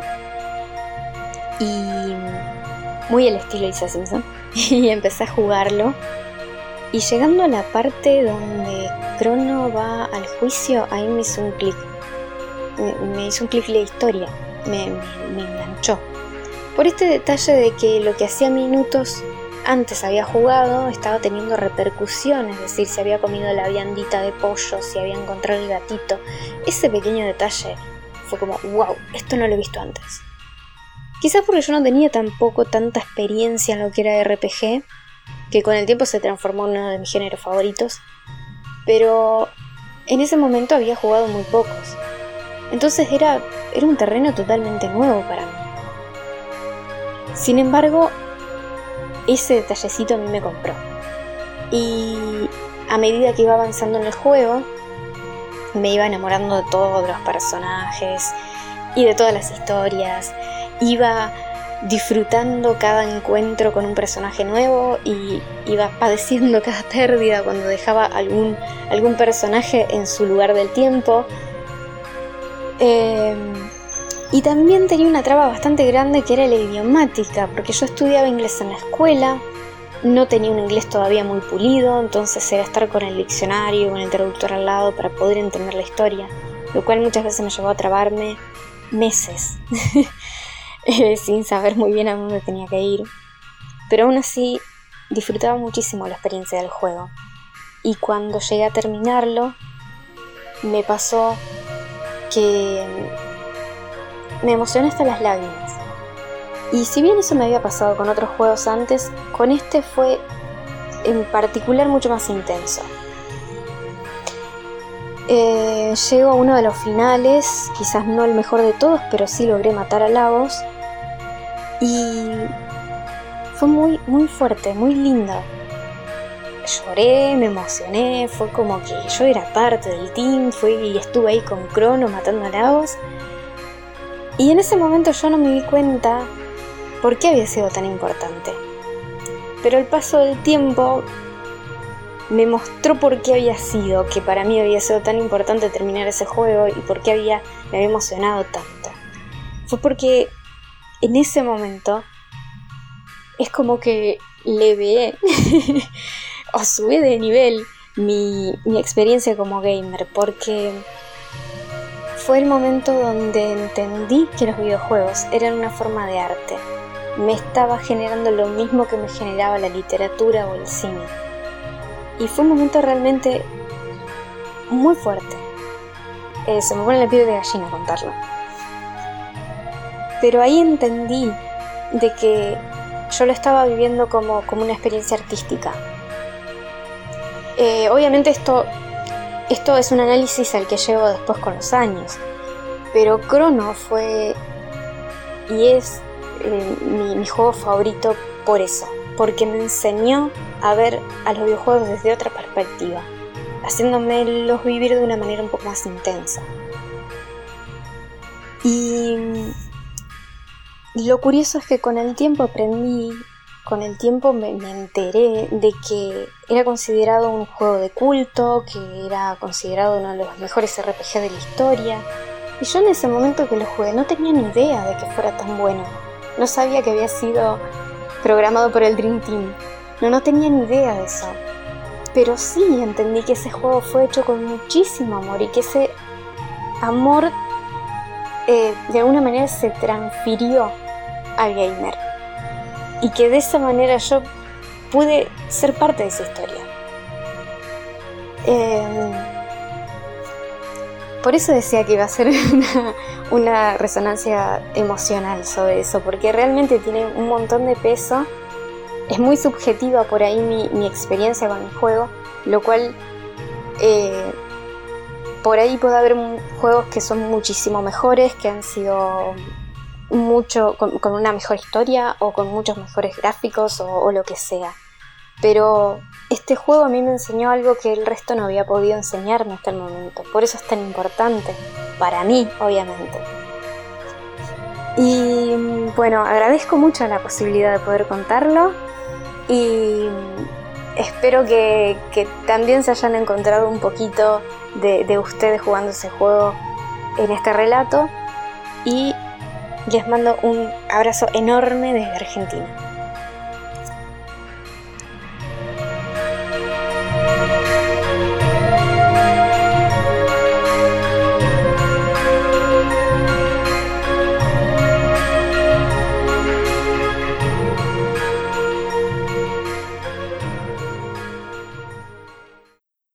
recibir más de nuestros contenidos, no olvides suscribirte a nuestras redes sociales.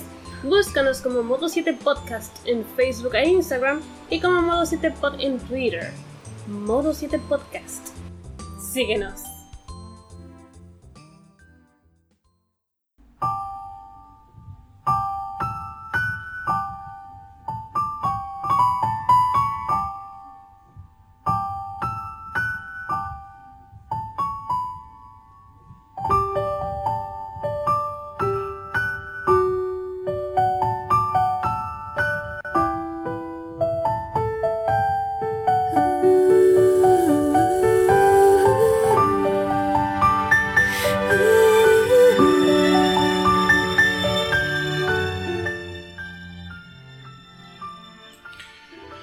Y bien amigos, llegamos ya al final de esta primera parte, haciendo énfasis en que esta es la primera parte y vamos a volver con la segunda. Pero bueno chicos, vamos a eh, cerrar el ventorrillo. Eh, vamos en el mismo orden, Ronzo. Eh, bueno, bueno, agradecer a las personas que nos han escuchado el día de hoy, escuchar nuestro datos técnico y las anécdotas y que claro, falta mucho más para hablar del juego. Mencionar que que siempre eh, sentí envidia, un detalle que no dije ahorita, sentí un poco de envidia de nuestras personas, de, las personas que de Europa, por el asunto de que pudieron disfrutar de este juego sin la barrera idiomática y seguro yo lo hubiera entendido mucho mejor de esa manera en mi tiempo, pero igual lo disfruté bastante. Y como dato adicional, que una cosa rapidita que mencionamos lo de Dalton hace un rato, varios mencionamos a Dalton como personaje que en el remake de 10, Dalton tiene una aparición adicional que le agregaron, donde vuelve y te sale como un jefe después que él se pierde. Así que eso es un incentivo para volver a jugar el juego, pero en la versión de Nintendo 10. Y gracias por escucharnos. Nos vemos en la próxima. un apunte eh, breve es que a los europeos no le llegó Chrono Trigger. ¿Cómo así? No, llegó. Se quedó años después. Y Norteamérica. Creo que con el Final Fantasy Chronicles y me parece que con la versión de 10, pero sin traducción. No sé si alguien tiene el dato, no los, eh, no los corrobora, pero yo creo que ellos se lo han tenido que chupar en inglés hasta que salió la versión de, de Android y. Ah. Y la. Eh, perdón, que iba a vomitar. La versión de Steam. Esa es mala la versión de Steam. Ah, bueno, no, yo siempre le tuve envidia a la gente que le llegaba su juego traducido al español en ese tiempo, porque uno sí cogía lucha.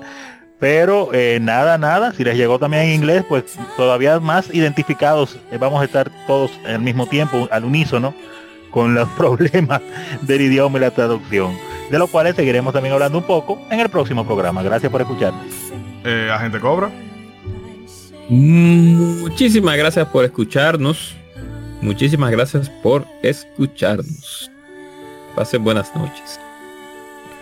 la gente cobra los, ah, los hackearon, déjate ver. Eso, eh, Snatcher, una vaina, porque eso no la gente cobra. Y bueno, vamos a dejar lo, eh, mejor para lo último. Eh, Yuna. Presente. Bueno, qué bueno que no yo lo que dije antes. Eh, nada, despide. No, no te apures, no es contigo. Es de ti, pero no es contigo. Bueno, voy a omitir eso, después hablamos. Entonces, nada, agradeciéndole de antemano a los oyentes, esperando que para el próximo capítulo ellos estén, para el próximo programa, perdón, ellos estén disponibles para que nos puedan escuchar, como siempre lo han hecho y que hay muchas anécdotas que a mí también me gustaría comentar. que tengan un buen día, buenas tardes, buenas noches, buen provecho, si es desayuno, comida y cena, escuchando el programa. Y si están en un entaponamiento, que lo disfruten de igual manera. Entaponamiento, dícese o entiéndase congestionamiento de tránsito. Ups. Eh, y bueno, APA. Eh, nada, despídete y no sé, aprovecha y ya mete el spam ahí. Oh, yes, yes. Eh, no, muchísimas gracias por la invitación, que sea por su conmemorando su primer aniversario y recordando un título que definitivamente no ha sido superado en mi opinión eh, por su calidad, por el significado que tuvo para quienes, tanto lo, para quienes lo desarrollaron como para nosotros quienes lo disfrutamos como, como, como título. Y, bueno, eh, esperamos que le den su, su like, me gusta, cuando escuchen este podcast. Y también désense, pásense por The Gamer Podcast, The Gamer RT en Twitter, Instagram, en Facebook.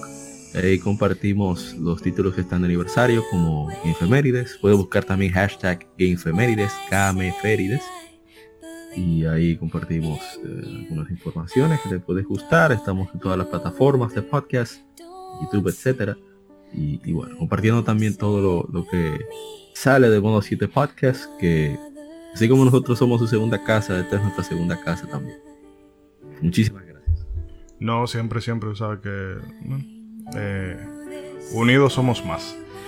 Eh, nada, amigos, vamos a terminar esto aquí. Como ya hemos dicho, hay muchísimos más que nos queda por contar. Pero por hoy vamos a dejarlo con, bueno, Vamos a dejarlo con, el entusiasmo ahí.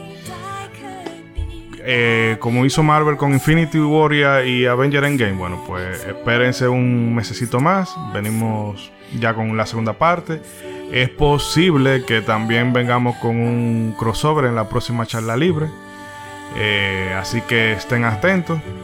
Y nada, eh, ha sido un placer que nos hayan acompañado. Nuevamente Muchísimas gracias por todo el seguimiento que nos han dado durante este año y bueno, recuerden hagan bien y no miren a quién.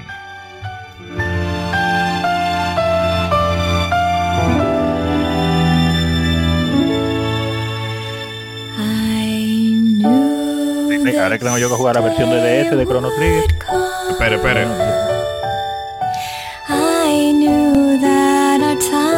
year was so short, but home.